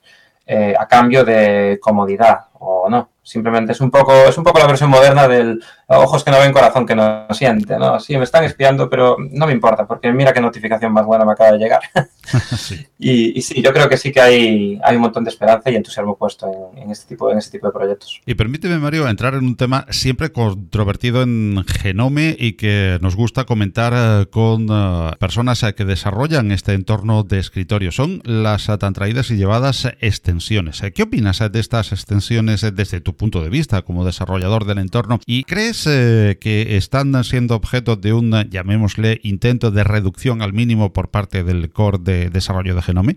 Bueno, voy a, voy a poner un disclaimer primero, que es que no estoy muy al día con las discusiones de la lista de correo, entonces a lo mejor digo algo que no tiene sentido, pero mi percepción personal es que yo, yo no percibo eso para nada. Es decir, no percibo que se estén intentando anular o destruir para nada. De hecho, yo soy una persona que, que uso unas cuantas. Entonces, créeme que les veo su valor, ¿no? Les veo el valor pues ahora mismo, por ejemplo, estoy ejecutando una que para mí es muy, muy importante, que es con la, yo trabajo desde casa y es una extensión para, el, para la herramienta esta de gestión de tiempo que se llama Hamster y yo la uso a diario para, para, saber en qué gasto el tiempo y todo esto. O la de Top Icons, a mí pues me gusta tener los Top Icons arriba y, y desde los Status Icons, digo, arriba en la barra y desde 326 pues la, la barra, el, el, slider este que salía abajo a la izquierda con, con, esos iconos de estado pues ya no está. Pero mira, este, de hecho este me parece un buen ejemplo para que para mí demuestra que, que, no se está intentando destruir las extensiones porque el equipo de diseño de Genome pues llegó a la conclusión de que este tipo de, de tecnología, los status icons, pues no pertenecen a otra época, ¿no? Y, es algo que no encaja bien con los modelos de hoy y tomaron la decisión de eliminar esa barra de, de ahí del, escritorio, que es una, fue una decisión controvertida y lo sigue siendo. Pero sin embargo, la infraestructura necesaria que tiene que existir en el shell para que una barra de estado pueda existir, esa, esa infraestructura no se eliminó y no se eliminó conscientemente y es el motivo por el que tú en Genome 326 puedes, puedes seguir instalando esta extensión y, te, y te funcionan los iconos. Si alguien realmente, si el core de Genome no quisiera que esto ocurriese, pues habrían eliminado esta infraestructura, pero sigue ahí. Por otro lado, las extensiones son muy útiles también para, la, para, el propio, para, los propios desarrolladores de Genome cuando quieres hacer un pequeño experimento, hacer un prototipo de algo. Ahora me viene a la cabeza en la última WADE que estuve hablando con Florian, el mantenedor upstream de Genome Shell, eh, acerca de una posible bueno, remodelación del el área donde se ven toda esta aplicaciones, que no ha cambiado en muchos años. Me estaba comentando, sí, que ya habían estado hablando eso en, bueno, con los designers upstream y que incluso habían hecho unos cuantos experimentos. Y la, la, forma que tuvo Florian de hacer estos experimentos, por lo menos una parte de ellos, fue precisamente con una extensión que le, permitía, le permitía prototipar fácilmente todo, ¿no? sin tener que andar modificando el shell y recompilando todo. Montones de ejemplos se me ocurren. La, otra cosa es la otra cosa que me viene a la cabeza que también, en mi opinión, un poco demuestra ¿no? Que, no hay ninguna conspiración de destrucción de, de, las extensiones, es el hecho de que el shell desde hace unas versiones se considera, bueno, o se intenta mantener lo más estable posible. Y parte de las medidas necesarias para que eso sea cierto es intentar pues no, no eliminar métodos de, de, o clases o, o atributos que, pues porque, porque sabemos que hay extensiones que los usan. Entonces, bueno, una serie de, de cosas que, que a, mí me hacen que mi percepción sea pues la de que no se están intentando destruir. Dicho esto, y como último comentario, es bien es cierto que hay muchas extensiones, las extensiones ejecutan, modifican el comportamiento del shell, ¿no? Y el shell al final es lo que no es el kernel, pero es lo que te mueve las ventanas y lo que te gestiona tu escritorio. Entonces, si tú modificas el comportamiento de algo tan crítico, pues ahí hay un riesgo a que tu experiencia como usuario eh, se pueda descalabrar si la extensión pues no está bien hecha o, bueno, aunque todo el mundo hace las cosas con buena intención, pero hay bugs, ¿no? En concreto a mí me ocurre, pues aún no lo he depurado, lo tengo que depurar en estos días, no tuve tiempo, que una de las extensiones que tengo, pues de vez en cuando me provoca un crash en el shell y, y, tengo identificado que es una extensión, que se dice el pecado, pero no el pecado, pero tengo, tengo determinado que es una extensión. Como no tuve tiempo y realmente la necesito, pues por ahora la estoy usando y asumo esos crashes eventuales que no me suelen hacer perder trabajo, pero no, pero es un ejemplo de, de, de, riesgos que hay cuando usas extensiones y que pueden desestabilizar tu experiencia de usuario. Por ejemplo, en el caso de Endless, no las tenemos, me refiero, no están desactivadas, tú puedes usarlas, pero nosotros no hacemos ningún esfuerzo por, por soportar o por eh, animar a la gente a que las use.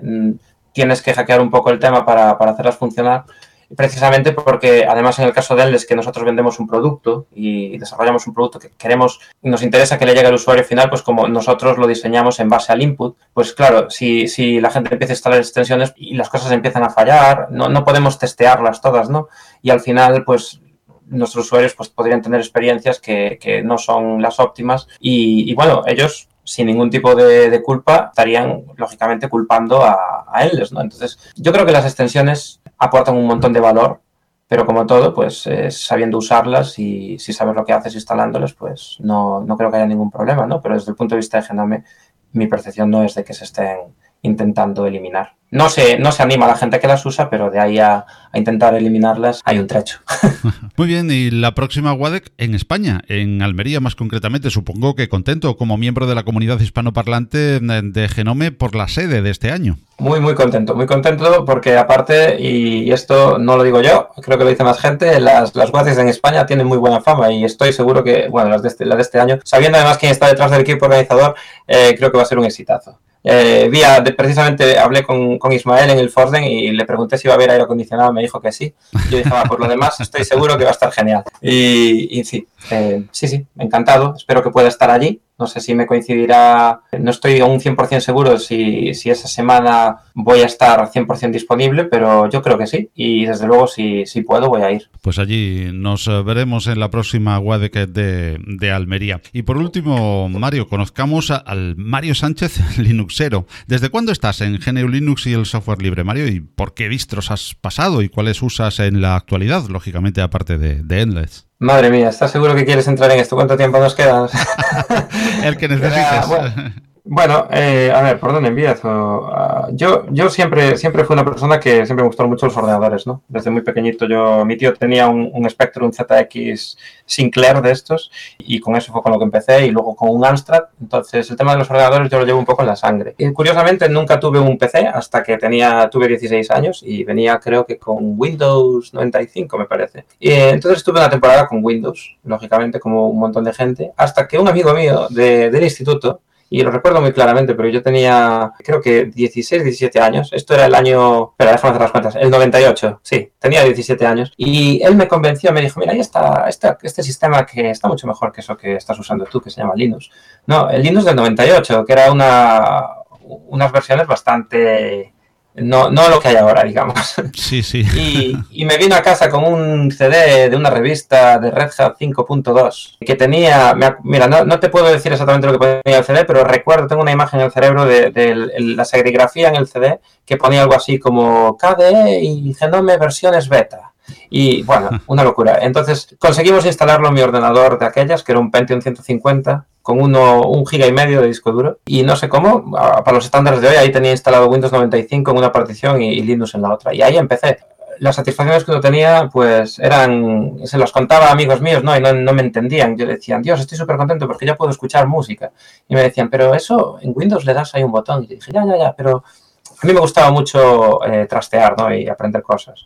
Eh, otro éxito que conozco, que recuerdo muy bien, es cuando conseguí conectarme a Internet con el PPD PPPD y, todas estas cosas. Ahí empezó un poco la semilla, pero bueno, tenía 17 años y también me gustaban los videojuegos y seguí usando también Windows hasta que entré en la carrera en informática.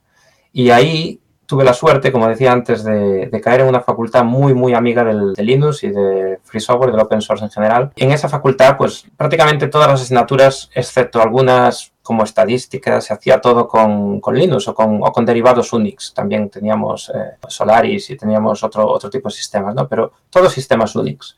Entonces eso hizo que yo, pues, con, con más razón, decidiese mantener mi, mi, mi Red Hat 5, eh, bueno, aquella ya no era la 5.2, la 6 o la que fuese. Decidir mantener mi Red Hat en, en mi ordenador para poder seguir trabajando haciendo las prácticas y seguí, bueno, seguí usando esta versión dual, ¿no? Hasta hasta cuarto de carrera cuando me ocurrió una cosa, que es que el destino decidió por mí que ya estaba bien de tener Windows. Y también me acuerdo de nuevo qué fue lo que ocurrió, que yo tenía que hacer una práctica de mi asignatura Bases de Datos 2 y en el centro de cálculo de la facultad te proporcionaban para estudiantes una licencia de Oracle.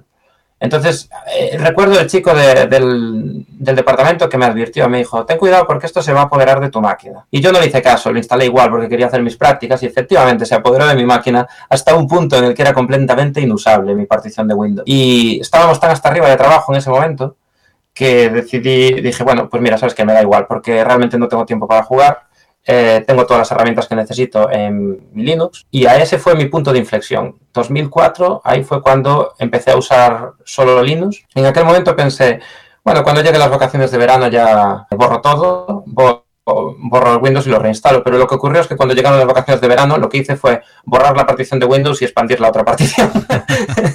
y dije, dije, bueno, se acabó, esto ya, a, partir de aquí, vida nueva, ¿no? Y ahí estuve con Red Hat. Bueno, estoy pensando que tuve, no, tuve un pequeño affair en el 2002, 2003 con Mandrake, porque Red Hat eh, era un poco tosca la siempre, la siempre omnipresente, Mandrake, como le decíamos por aquí. Sí, bueno, yo no digo Mandrake porque estoy aquí en el Reino Unido, ¿no? y estoy haciendo un poco más cool, creo, pero yo siempre dije Mandrake, no sé por qué digo Mandrake, así que voy a decir Mandrake. Yo creo, yo, creo, yo creo, que todos los que llevamos 20, 20 y tantos años en esto, eh, la Mandrake ha sido casi, bueno, casi uh, obligatoria pasar por ella, por lo menos probarla, ¿no? Sí, aparte tenía, para mí una de las grandes ventajas de, de Mandrake era que, al contrario, por ejemplo, Red Hat, aparte de que era más complicado de... Para mí Mandrake, digamos, era como... Fue un pre-Ubuntu, ¿no? Que te hacía las cosas un poco más fáciles. eso es. Pero, pero una de las ventajas que tenía es que yo la compraba, la, la conseguía en una revista que venía con, no sé, me acuerdo si era un DVD o un montón de DVDs, no recuerdo, pero yo recuerdo que tenía como una pila 7 CDs, que era el, primer CD era la instalación de Mandrake y los otros eran como un montón de software que eso lo configurabas como un repositorio local, ¿no? Sí, sí. Eh, seguro que te suena todo sí, Sí, sí, y, y, para mí ese era un valor brutal, porque de aquellas yo no tenía una conexión a internet demasiado buena, o, de hecho en casa no tenía. Y claro, eso me solucionaba la papeleta de que yo tenía pues versiones obsoletas del software, pero me daba igual, ¿no? Yo lo que quería tener acceso al software. Si te fijas es un poco como la motivación que tenemos ahora con él, de ser un poco el, problema que intentamos solucionar, ¿no? Es lo que yo, es, es uno de los problemas que a mí me solucionaba Mandrake. Y quizás por eso también me resuena un poco lo del. Ha sido una vuelta. Eh, perdona, ha sido como una, vuelta sin querer a, ciertos orígenes, eh, este aquellos orígenes del Mandrake y ese chorro de CDs eh, como repositorio, como tú bien decías, con, todo el software que no se podía descargar también en aquellos momentos de, internet cuando podías configurar los antiguos Wiimoden, claro, eso es otra. Claro, efectivamente, yo, yo recuerdo mi primera conexión a internet fue con un modelo de 33,6 baudios, ¿no? Que tenía un compañero que tenía una RDSI, que aquello era la locura, porque iba a 64. Y, y bueno, entonces, claro, en una época en la que internet no era una opción, pero yo quería, tenía mucha curiosidad y quería tener acceso a cosas, pues Mandrake me cayó como caído del cielo. Era fácil de usar y me daba un montón de software. Y, de hecho recuerdo que tuve problemas para sacar una asignatura porque en medio tuve una pequeña adicción con el Tux Racer y era muy bueno con ese pingüino bajando por las montañas. Pero bueno, eh, quitando ese detalle, tuve ahí Mandrake, ¿no? O Mandrake. Y en el 2004, cuando, creo que fue en el 2004, cuando hice el cambio a, Linux, al terminar, al, empezar el curso siguiente, lo que sería el año académico 2004-2005, en octubre dije, bueno, creo que ya he usado Red Hat, ya he usado Mandrake, ahora he decidido que este es mi sistema operativo único, voy a, voy a ser una persona seria y voy a instalar Debian. Entonces, ya tenía el CD de Debian en la mano y llegó una amiga mía que, se llama Patricia, voy a decir Patricia Roca por si está escuchando, pues, pues esto se lo, se lo debo un poco a ella, ¿no? Yo tenía el CD de Debian en la mano y me apareció ella con una cosa que se llamaba Ubuntu. Fíjate que estoy diciendo que era octubre del 2004, que es la primera que salió de Ubuntu, la WordTy Warhawk, si lo estoy diciendo bien, ¿no? La primera. Entonces, claro, yo ya estaba totalmente convencido y yo le dije, a ver, ¿por qué tengo que instalar esto en vez de Debian? Y me dijo, porque esto es como Debian, pero, pero te va a ser más fácil y va a funcionarte todo y si luego quieres tú trastear, lo puedes hacer. Entonces, claro, estaba empezando el curso y dije, bueno, venga, lo voy a probar. Y la verdad que me gustó, ¿no? las primeras Ubuntu eran, eran prácticamente un, un genome vanilla sin tocar y era prácticamente como, era eso, exactamente eso, Debian, sin las complicaciones de Debian. Y de aquellas ya tenía internet, entonces el tema de los repositorios ya no era tanto un problema. Entonces, bueno, ahí estuve con Ubuntu desde el 2004 hasta el 2010, que en el 2010 para entonces ya estaba trabajando en, en Igalia y en el 2010, no sé si recordará la gente, eh, Ubuntu ya tenía una versión de Genome que ya estaba un poco más modificada, tenía los indicadores arriba que ya no eran upstream de Genome, ¿no? Tenía una serie de modificaciones que me gustaban, pero con el tiempo, pues esto es una... Yo no voy a decir que es mejor o es peor, pero sí puedo decir que me gusta, ¿no? Con el tiempo, eh, las modificaciones que estaba metiendo Ubuntu en Genome, pues cada vez me gustaban menos y menos y menos. Y en aquel momento también estaba yo empezando a trabajar con WebKit, WebKit GTK, o WebKit GTK, como decía yo de aquellas, también. Y, la verdad que para poder compilar WebKit, que es un proyecto mastodóntico, necesitaba utilizar pues eh, la herramienta esta de compilación de, proyectos que se usa, bueno, en Genome en general para compilar un montón de, de módulos, que es JHBuild. Y JHBuild funcionaba perfectamente en Ubuntu y en Debian, pero si bien es cierto que había gente en Igalia que tenía Fedora y que me decían, en Fedora es mucho más fácil. Ellos argumentaban que, bueno, que como un core, una parte grande del core de Genome trabajaba en Red Hat y o usaba Fedora, pues que Genome, pues, y, y, que Fedora también uno de los, de los temas de Fedora es que siempre tiene la última versión de Genome, ¿no? Pues decían, esto es lo que usa la mayor parte de los desarrolladores de Genome y por lo tanto, pues puedes estar más tranquilo que vas a tener menos problemas. Entonces se, juntaron esos dos, esa serie de cosas de que yo ya estaba un poco cansado de las modificaciones de, Ubuntu, quería algo un poco más upstream y quería algo que me facilitase más la vida con, con, Genome. Y Debian era una opción, pero de Debian no me gustaba que era un poco, a veces parecía un poco lotería, la combinación de paquetes con la que ibas a acabar en tu máquina, ¿no? Podías tener a lo mejor la versión no sé, la 3.6 de un módulo de Genome, pero la 3.2 de otro que Debian aún no había actualizado. Yo quería tener un poco una versión consistente de, Genome. Decidí que mi foco, aunque yo estaba trabajando en WebKit, que, quería mi portátil, mi sistema operativo, estar centrado en, la última versión de Genome. Y Fedora encajaba bien. Entonces instalé Fedora en el 2010 y, hasta hoy es, eh, Fedora es eh, una de las distribuciones que uso principalmente en, de hecho, en mi portátil de trabajo tengo dos portátiles, uno con Endless y otro con Fedora. Y, es una de las distribuciones que uso. A nivel de... También tengo un, sobremesa y un pequeño servidor en casa y esos, pues, el servidor tengo instalado Debian, porque siempre tuve ese gusanillo, ¿no? Y siempre digo, pues al menos en el servidor lo instalo. En el desktop, en el escritorio que tengo, que es un poco más potente para cuando tengo que trabajar en WebKit, eh, también tengo instalado Debian quizás lo hice porque dije, bueno, necesito algo mm, que, sea lo más cercano posible a Endless y Debian pues era un pelín más cercano que, bueno, un pelín, bastante más cercano que Fedora, ¿no? Y, pero bueno, más que nada por curiosidad. Y bueno, o sea, un montón de años, y, pero principalmente eso, Red Hat, Mandrake, eh, también probé una vez SUSE, pero no mucho. Y luego eh, Ubuntu y Fedora. Y, un amplio y extenso recorrido. me un, comentario un poco que no va a mi favor mío, pero me hace siempre mucha gracia, que es que siempre puedo decir que mi mujer, que no es técnica para nada, es óptica de hecho, y el tema de la tecnología le gusta lo justo, tuvo Debian antes que yo. Es algo que me perseguirá hasta la tumba. Eh, porque, porque ella, yo le, cuando empezamos a estar juntos y tal, un día le dije, le dije, este ordenador tuyo tiene un sistema que no, que no, no está bien hay que poner otra cosa. Y entonces ella, ella no me hizo mucho caso, pero un día realmente ella vio el problema, ¿no? Con Windows, de que, de que estaba un montón de problemas, y valentísimo, y, me viene y me dice, quiero que me instales Linux, pero quiero que me lo instales ya. Y yo dije, bueno, ¿y qué versión quieres? Y me dijo, no sé, yo no entiendo, ¿no? Entonces le, le conté así un poco y le dije, mira, Ubuntu es fácil de usar, pero tiene todas estas modificaciones, a mí particularmente no me convencen. Fedora está muy bien, pero bueno, y es, es, una, es, es lo que yo uso, ¿no? Y está, está genial.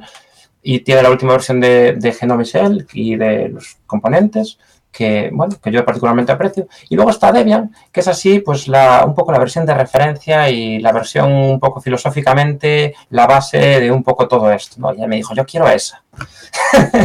y yo dije, bueno, pues, pues esa fue. Entonces siempre tendré el hándicap de que puedo decir que ella, que no es técnica y que nunca le interesó nada de esto, tuvo Debian antes que yo. pues eso ya no tiene remedio, Mario. no tiene remedio, no puedo hacer nada. Yo instalo ahora Debian en todo lo que puedo, ¿no? También en, en, en el servidor, en el, en el escritorio, él está basado en Debian, pero eso ya no tiene solución. Muy bien, Mario, pues eh, muchísimas, muchísimas gracias por haber eh, compartido este tiempo de charla en Compilando Podcast, a donde hemos aprendido mucho sobre Endless y también hemos eh, charlado en los últimos minutos un poquito sobre Genome también eh, actividad eh, y eh, comunidad y proyecto en el que está muy implicado Mario Sánchez. Muchísimas gracias por habernos hablado de ambas cosas y seguiremos hablando de Endless si a bien lo tienes aquí en Compilando Podcast donde te emplazamos para sucesivas ediciones hablando de Endless y de software libre en general y nos vemos en la WADEC. Bueno, pues, pues sí, pues muchas gracias a ti por, por darme la oportunidad de hablar y de compartir un poco mis experiencias y espero que esto haya sido útil e interesante para, para, la gente que lo escucha y bueno, aquí quedo a disposición tuya y de, y de los oyentes por si para cualquier pregunta o cualquier comentario que queráis hacerme. Muchísimas gracias a Mario, un abrazo. Vale, muchas gracias, un saludo. Compilando podcast, GNU Linux y software libre. Foto de Laura en Roma, muchos emoticonos, un gif gracioso, un chiste de Laura, Laura comiendo pizza en Roma. Ahora que lo compartimos todo, podemos compartir mucho más. En Manos Unidas compartimos un objetivo, acabar con el hambre en el mundo. Y para ello desarrollamos proyectos en 60 países. Plántale cara al hambre. Entra en manosunidas.org y comparte lo que importa.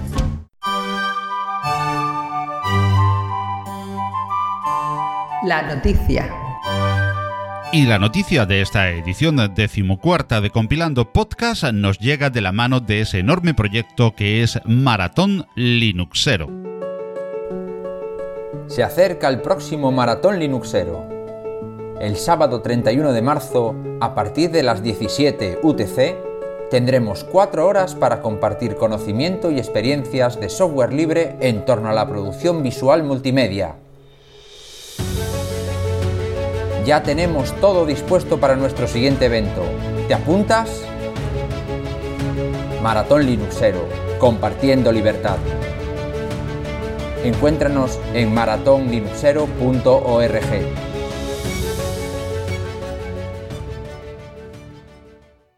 Sí, como has oído, el próximo sábado día 31 de marzo, inmersos aún en las vacaciones de Semana Santa para aquellos que puedan disfrutarlas, nos llegará una nueva edición de Maratón Linuxero, alcanzando ya la número 3. A partir de las 17 UTC, hora del meridiano de Greenwich, y desde uno y otro lados del Atlántico, la comunidad del software libre se reúne de nuevo en cuatro horas de directo, en esta ocasión para hablar de producción multimedia con herramientas libres.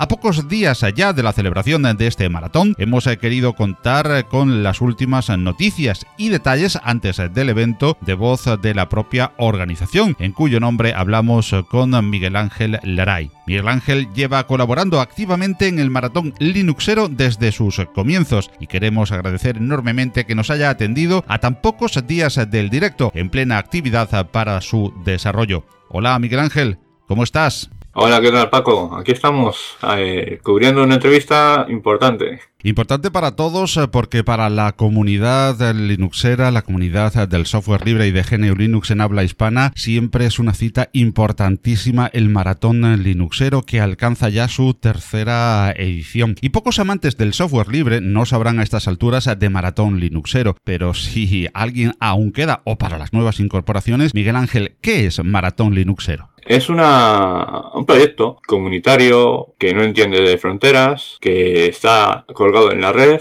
y que principalmente quiere cubrir aspectos de uso cotidiano que hacemos en informática con fuentes libres. Software libre y que pretende concienciar y dinamizar pues este mundo de software libre en el que la mayoría de la gente que no conoce este área de la informática entienda que no hace falta pagar, no hace falta pasar por caja, que tiene las libertades disponibles y que puede modificar su informática. Aspectos eh, importantes eh, que se desarrollan en eh, comunidad y esta edición decíamos al principio que es la número 3 de Maratón Linuxero, pero hagamos Miguel Ángel si te parece un poquito de historia. ¿Cuándo nace y por cuántas ediciones ha pasado ya Maratón Linuxero? Creo que Juan, Juan Febres, dio una comunicación en redes sociales. Yo lo conocí el evento desde Linux, que es un desde linux.net, que es un blog que se dedica a, divulgar también software libre y dije, bueno, un evento y tiene podcasters importantes y decidí introducirme. Esto es el año pasado, por el mes de agosto, si no me equivoco, y se estaba haciendo una presentación para septiembre. Empezaba en septiembre y decidí participar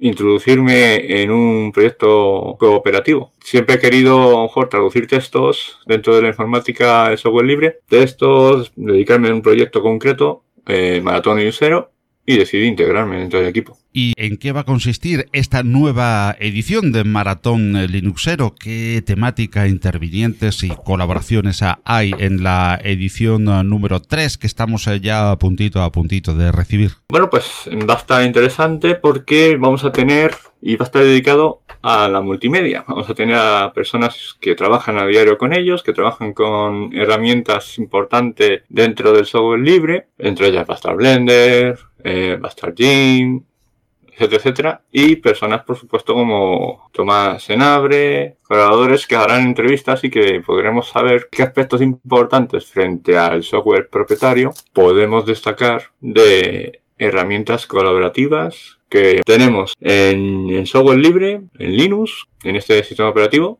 pues hay amplio soporte, hay amplia eh, ayuda, formas de hacer las cosas y bueno, pues nuestra parrilla para multimedia que se va a hacer y se realizará el 31 de este mes, 31 de, marzo. Estamos todos eh, bastante expectantes, con bastantes nervios, preparando todo el contenido. Y bueno, tendremos para desarrollar todo, patrocinadores de empresa, tendremos colaboradores importantes, que ya he dicho antes, que trabajan día a día con estas herramientas, que nos van a poder decir truquitos. Será una formación ¿vale?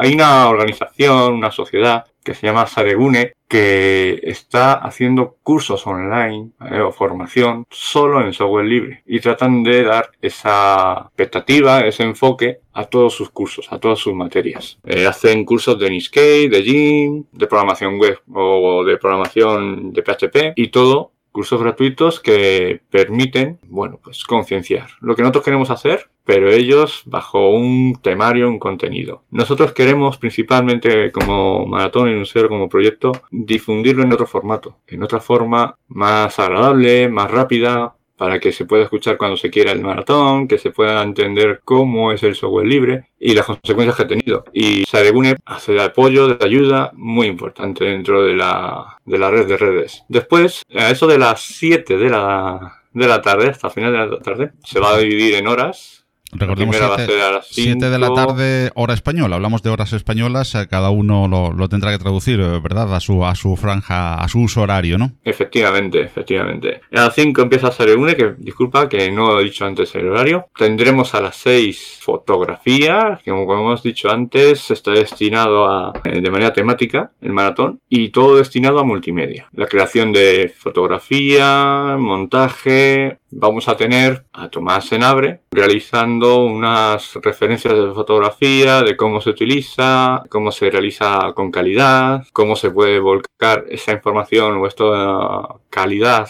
profesional o amateur en proyectos web, que finalmente es lo que se ve en Internet. Eh, la página web es muy importante. Internet, la página web eh, tiene todos los parámetros que va a ver el usuario, al que está destinado. Las personas se basan en cómo ven el proyecto, cómo ven la, foto, etcétera, etcétera. Y bueno, pues aquí va a estar Tomás Senabre haciendo unos truquitos, enseñándonos cómo se puede trabajar bien con programas como Jim, también ampliamente conocido. A las 7 de 7 a 8 tendremos también a haciendo vídeo y Blender, montaje y va a haber una entrevista en la que tenemos a Blenderianos, que es una revista digital en la que están trabajando desde hace poco tiempo, creo, si no me equivoco, en formar diseños con un programa que ha hecho hasta películas. Es un programa realmente importante, es un programa que ya se está metiendo en la industria del cine, ha hecho películas con buena calidad, con buenas taquillas y bueno, permite hacer muchísimas cosas Blender. Tendremos a tres colaboradores. A mí me gusta siempre hablar de colaboradores porque el proyecto Maratón y Cero es eso, de manera desinteresada,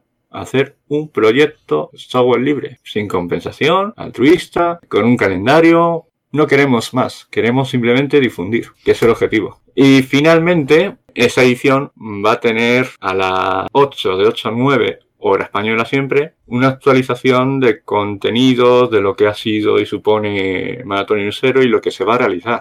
Maratón Cero no quiere centrarse en temáticas concretas, quiere ser amplio, quiere tratar de difundir la mayoría de las herramientas, o todas las herramientas, o qué se puede hacer con software libre. Estamos escuchando muchas veces en medios de comunicación que bueno, que se intenta difundir conocimiento, que se hace un tal proyecto en tal escuela, etcétera, etcétera. Bueno, pues Maratón y Nusero quiere ser un apoyo, quiere ser un apoyo para realmente digitalizar a la sociedad, que los niños que vienen tengan la herramienta gratuita, la herramienta de formación, eh, crecimiento personal en el fondo. Y tendremos la colaboración especial también en este enfoque, en este apartado de Álvaro Nova, que es un youtuber, divulgador y experto en videojuegos. Estará tratando de explicarnos que todo lo anterior encaja muy bien con las nuevas tecnologías, con lo nuevo que se está, las tendencias. Esto es lo que vamos a ofrecer el 31 que se conmemora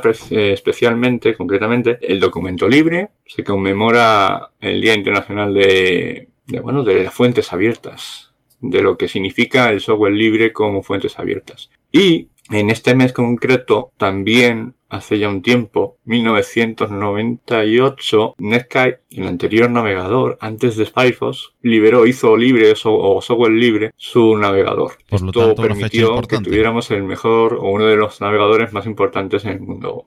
Proyecto software libre, con su fundación. Y bueno, pues yo trabajo con y navego con Mozilla Firefox todos los días. Es un encanto de navegador. No tiene comparación con otros. Por lo tanto, como decíamos, la fecha del maratón Linuxero, además una fecha importante para todos los amantes del software libre. Y Miguel Ángel, muchos oyentes se pensarán que para formar parte de Maratón Linuxero hay que ser podcaster o divulgador, pero hay muchas maneras de colaborar, eh, como tú bien decías, eh, con la iniciativa. ¿Puedes indicarnos eh, algunas?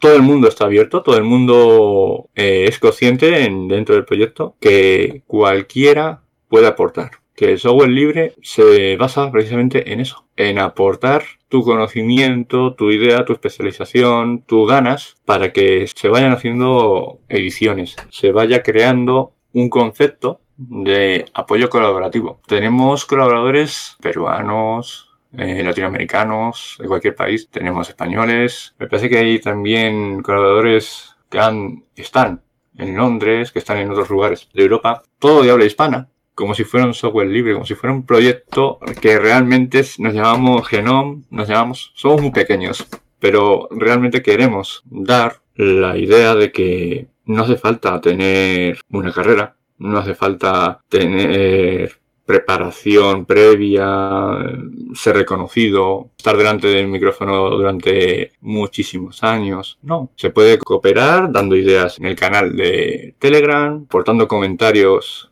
constructivos en las publicaciones que hagamos de la página web, viéndonos y criticándonos en los, los directos. La crítica constructiva siempre es útil, siempre es útil, siempre nos va a hacer crecer. Y bueno, estamos abiertos a todas las ideas. Nosotros queremos hacer proyecto temático en el que abramos siempre pues, de temas distintos, de todo lo que se puede hacer con software libre. Es, es maravilloso el proyecto. El proyecto a mí me, me apasiona, me encanta. Es algo que, que llama la atención como gente desconocida, que antes esto, antes esto no se puede hacer. Las nuevas tecnologías permiten ahora colaborar de muchas maneras. No necesitamos realmente gran cosa. Este punto de que puedas cooperar, participar de muchas maneras, nos ha permitido tener a colaboradores empresa, en el mundo empresarial. Tenemos a Slimbo, que va a hacer premios, va a dar regalos, sorteos, y también tenemos Band. Band España, que es un, son dos colaboradores de empresa que hacen su mercado, hacen, están destinados a un público concreto. Ambos se dedican a realizar máquinas o distribuir máquinas, productos y accesorios de informática y están concienciados, o al menos eso es lo que nosotros apreciamos en sus proyectos, en enfocar software libre con compatibilidad software libre y es algo que no solo nos interesa, sino que nos, nos parece muy ético y muy loable. Por lo tanto, los tenemos, nos han apoyado, nos apoyan y queremos continuar con su apoyo. Es, es algo interesante saber que, que llamamos la atención a, a proyectos tan importantes como distribuir tecnología sin ataduras. Y Miguel Ángel, ahora pasamos a una pequeña pregunta personal, y es que nunca resistimos a hacerla de Linuxero a Linuxero. ¿Cómo empezó Miguel Ángel en el software libre? ¿Qué distro y escritorio usas y por cuáles has pasado? Muy bien, yo he pasado por muchos, llevo muchos años. La verdad que yo creo que llega un momento en el que dices, pues vamos a pasar un poco más a la acción. Era la fecha 2000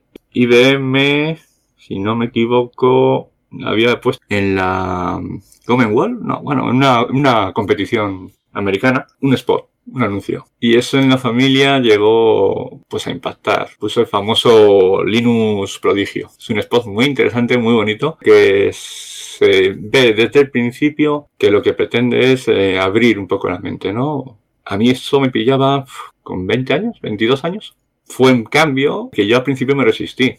No fue hasta 2000, 2003 que dije, bueno, si grandes empresas lo usan, si el, el top 500, que es un índice que puedes trabajar, bueno, puedes ver, visualizar eh, la penetración de sistemas operativos, de hardware, de librerías, se ven muchas cosas en top 500, ¿no? Pues es un buen proyecto en el que infografía cada seis meses cómo está la penetración, ¿vale? Penetración de tecnologías y software libre. Pues bien, ese año dije, vamos a probar. Empecé con Fedora, Fedora 1, Fedora 2 tenía Genome, Genome 2.28, si no me equivoco. Eso se puede revisar. me pueden bailar un poco las versiones. Aproximadamente. Sí, y empezó con Dual Boot. Eh, es decir, empecé teniendo un Fedora y un Windows. La manera más usual, eh, yo creo, eh, entre casi el 90% de los que hemos empezado. Efectivamente. Es algo que dices, bueno, tendría que vivir entre dos mundos. ¿Qué pasó? Pues era el ordenador comunitario, el familiar, el que todo el mundo usaba y claro, pues no vas a obligar a usar Linux. Además, Linux en esa época no era tan amigable, pero sí era algo que a mí me llamó la atención en 2003, desde que lo empecé a utilizar, es que tenías un mundo para poder personalizar, configurar y adaptar. Es decir, se veían las cuatro libertades en Fedora en esa época. Y eso es algo que no hay nadie que no le apasione, que no le guste tener algo que se siente dueño de ello. Evolucionan, hay mucho proyecto, eh, nace un Firefox potente. Por aquella época, no sé si era Firefox 3. Firefox 3 me dijo, oye, es un gran lanzamiento hubo una presentación en Madrid, fui a la presentación de Mozilla Firefox hispano y bueno, me gustó, me gustó el entorno, me gustó el ambiente, la gente no, no busca competir, simplemente busca compartir. Y eso me convenció completamente. Me compré un portátil, un portátil de segunda mano o, o de prestaciones bajas, y este portátil, pues dije, voy a dar el paso. 2007, más o menos. Y dije, se acabó el boot, el dual boot. Y me puse Linux. Y desde ese momento no uso Windows salvo obligación profesional, ¿vale? Obligación profesional no me refiero a trabajar desde casa, no, no. Me refiero a que la empresa en la que estoy dando mis servicios como profesional, que soy de sistemas, soy un técnico microinformático, pues me obliga a trabajar con un software como diciendo, no sé si tiene usted constancia de que está encerrando su tecnología, que como empresa usted no está avanzando, tiene que trabajar con un software libre. Pero claro, es muy difícil.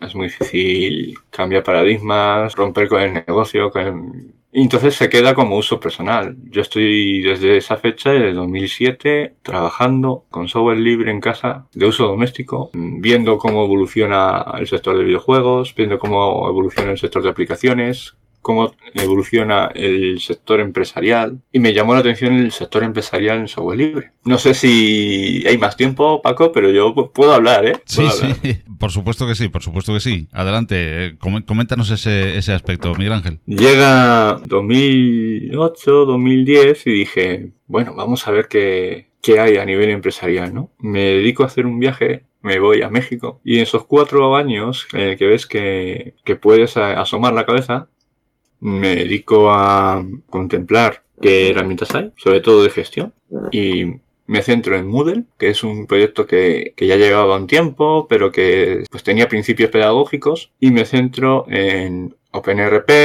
en Triton, Triton, que es una tecnología en la que se basa también OpenRP, si no me equivoco. Python. Python es el lenguaje. Triton es el software de gestión. Y buenos objetivos. Instalarlo, implementarlo y bueno, tratar de dar servicio como servidor se consigue y voy viendo más o menos cómo van las herramientas, cómo van las versiones, como antes en 2007 ya se veía, ya se veía bastante apoyo y bastantes tutoriales, bastante información, pero las versiones modernas, por ejemplo, no estaban del todo traducidas, fallaban ciertas cosas en las que los plugins no son muy integradores entre versión y versión y en 2007 pues tienes que trabajar un poco, 2008 tienes que trabajar un poquito para que quede como, como uno quiere. Han pasado 10 años, esos 10 años han sido de continuar con la apuesta, no mirar a Windows ni, a Sol ni a Sombra y centrarme exclusivamente en lo que es fácil, es simple y ayuda a todos, ayuda a todos. Es, la verdad, aterrizar en Linux ahora mismo es coser y cantar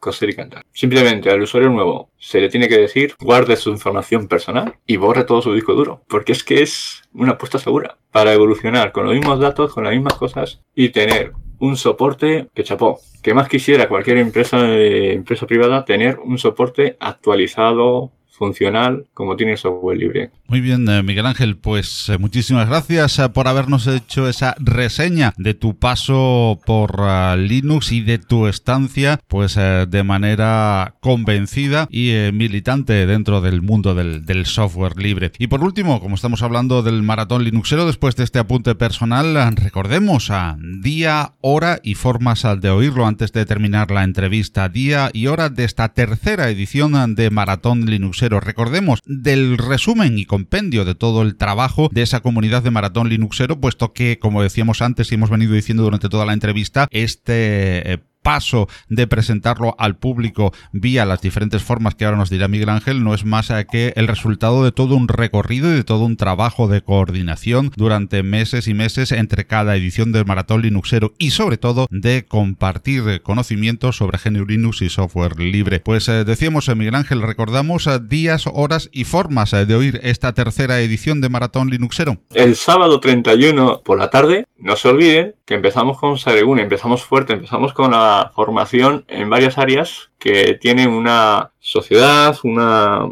empresa, un proyecto con su web dedicado a realizar cursos sobre herramientas, principalmente en Skate, Jim, y por eso se entrevista en esta ocasión. ¿Por qué? Porque tenemos la posibilidad de saber cómo se distribuye, cómo se trabaja en la formación de cara a un software libre, una formación innovadora. Después continuamos a las 6 de 6 a 7 con fotografía. Continuamos con precisamente esas herramientas que Saregune forma, forma y trabaja con trabajo estructural. Lo vamos a ver de cara con profesionales o con eh, personas que se dedican a esto a esto de la, de la fotografía, cómo trabajan con las herramientas libres. Continuamos de 7 a 8 con Blender, ¿vale? en el que tenemos los jugadores y tendremos la entrevista con Blenderiano, que es una revista digital que se dedica al diseño gráfico, y con José GDF, que es un creador, pues tiene un podcast, tiene un podcast que se llama Rebasando el Horizonte. Un buen podcast muy recomendable realiza muchas demostraciones, muchos tutoriales, muchas ayudas, trucos para trabajar con este, con este tipo de programas. Nos recomendará si y seguramente nos hable maravillas de Blender porque ya tiene reputación. Blender, hablas Blender y ya se conoce en la industria de cine. Hablas de Blender y ya se reconoce en, el mundo de la animación. Son palabras mayores, son como bookies insignia dentro del área de diseño gráfico. Y de 8 a 9 tendremos una mirada hacia adentro, una mirada hacia el proyecto de futuro que queremos formar y que ha sido, que hemos tenido, que hemos sido como proyecto que inicia, que queremos ser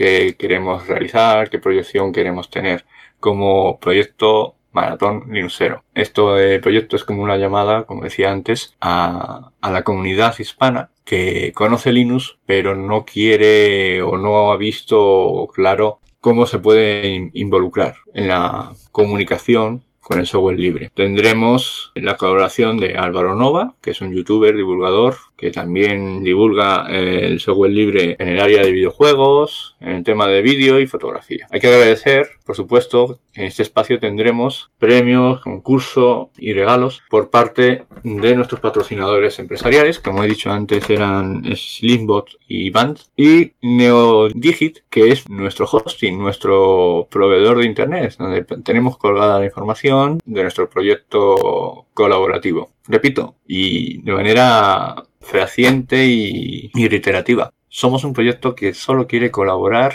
divulgar sin necesidad de, pasar por queja, como se dice coloquialmente, sin, sin, necesidad de meterse en este mundo de dinero y empresa. Queremos que la gente entienda que el software libre conviene, ayuda, beneficia a la sociedad en común. Muy bien, eh, pues muchísimas gracias a Miguel Ángel eh, por uh, tu paso por compilando podcast y nos oímos, nos encontramos y nos vemos por Maratón Linuxero. Recordar también a nuestros oyentes que en maratonlinuxero.org van a tener la última hora de esta edición, tercera edición de Maratón Linuxero a celebrar el 31 de marzo. Gracias a Miguel Ángel y nos encontramos en el Maratón Linuxero. Eh, igualmente, gracias Paco por la entrevista y a seguir viéndonos en las redes. Mi nieto Jorge dando sus primeros pasitos. El primer día de parque de Jorge. Jorge tomando su papilla. El segundo día de parque de Jorge. Ahora que lo compartimos todo, podemos compartir mucho más. En Manos Unidas compartimos un objetivo. Acabar con el hambre en el mundo. Y para ello desarrollamos proyectos en 60 países. Con tu apoyo podemos lograrlo. Llama al 900-811-888 y comparte lo que importa.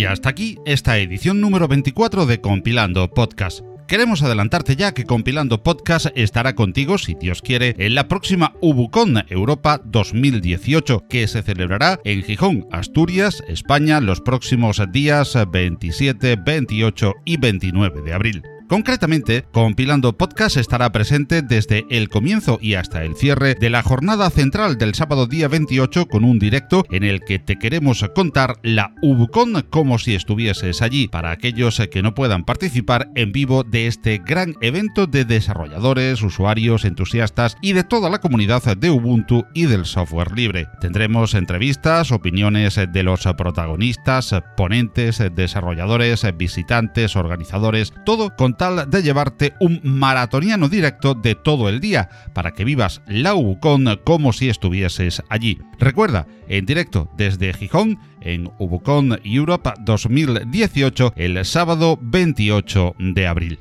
Y si deseas comentarnos o sugerirnos cualquier idea o tema, estaremos encantados de recibir tus aportaciones en el correo electrónico del podcast redacción arroba compilando.audio, en nuestro Twitter arroba compilandpodcast o en cualquiera de los apartados para comentarios de las diferentes plataformas donde ofrecemos el espacio iVoox, SoundCloud, iTunes, audios de YouTube o como principal fuente de distribución nuestro propio sitio compilando.audio. Todo el podcast se licencia Creative Commons, atribución internacional no comercial, así como la música que oyes que proviene de los estupendos sitios musopen.org e incompetence.com, con la producción de Kevin MacLeod. Esperamos que los contenidos del programa hayan sido de tu agrado y esperamos igualmente tus comentarios o sugerencias de cualquier tipo. Hasta la próxima edición de Compilando Podcast, recibid un cordial saludo de quien os habla, Paco Estrada. Hasta entonces, disfrutad de y buen software libre, que lo hay. Hasta luego.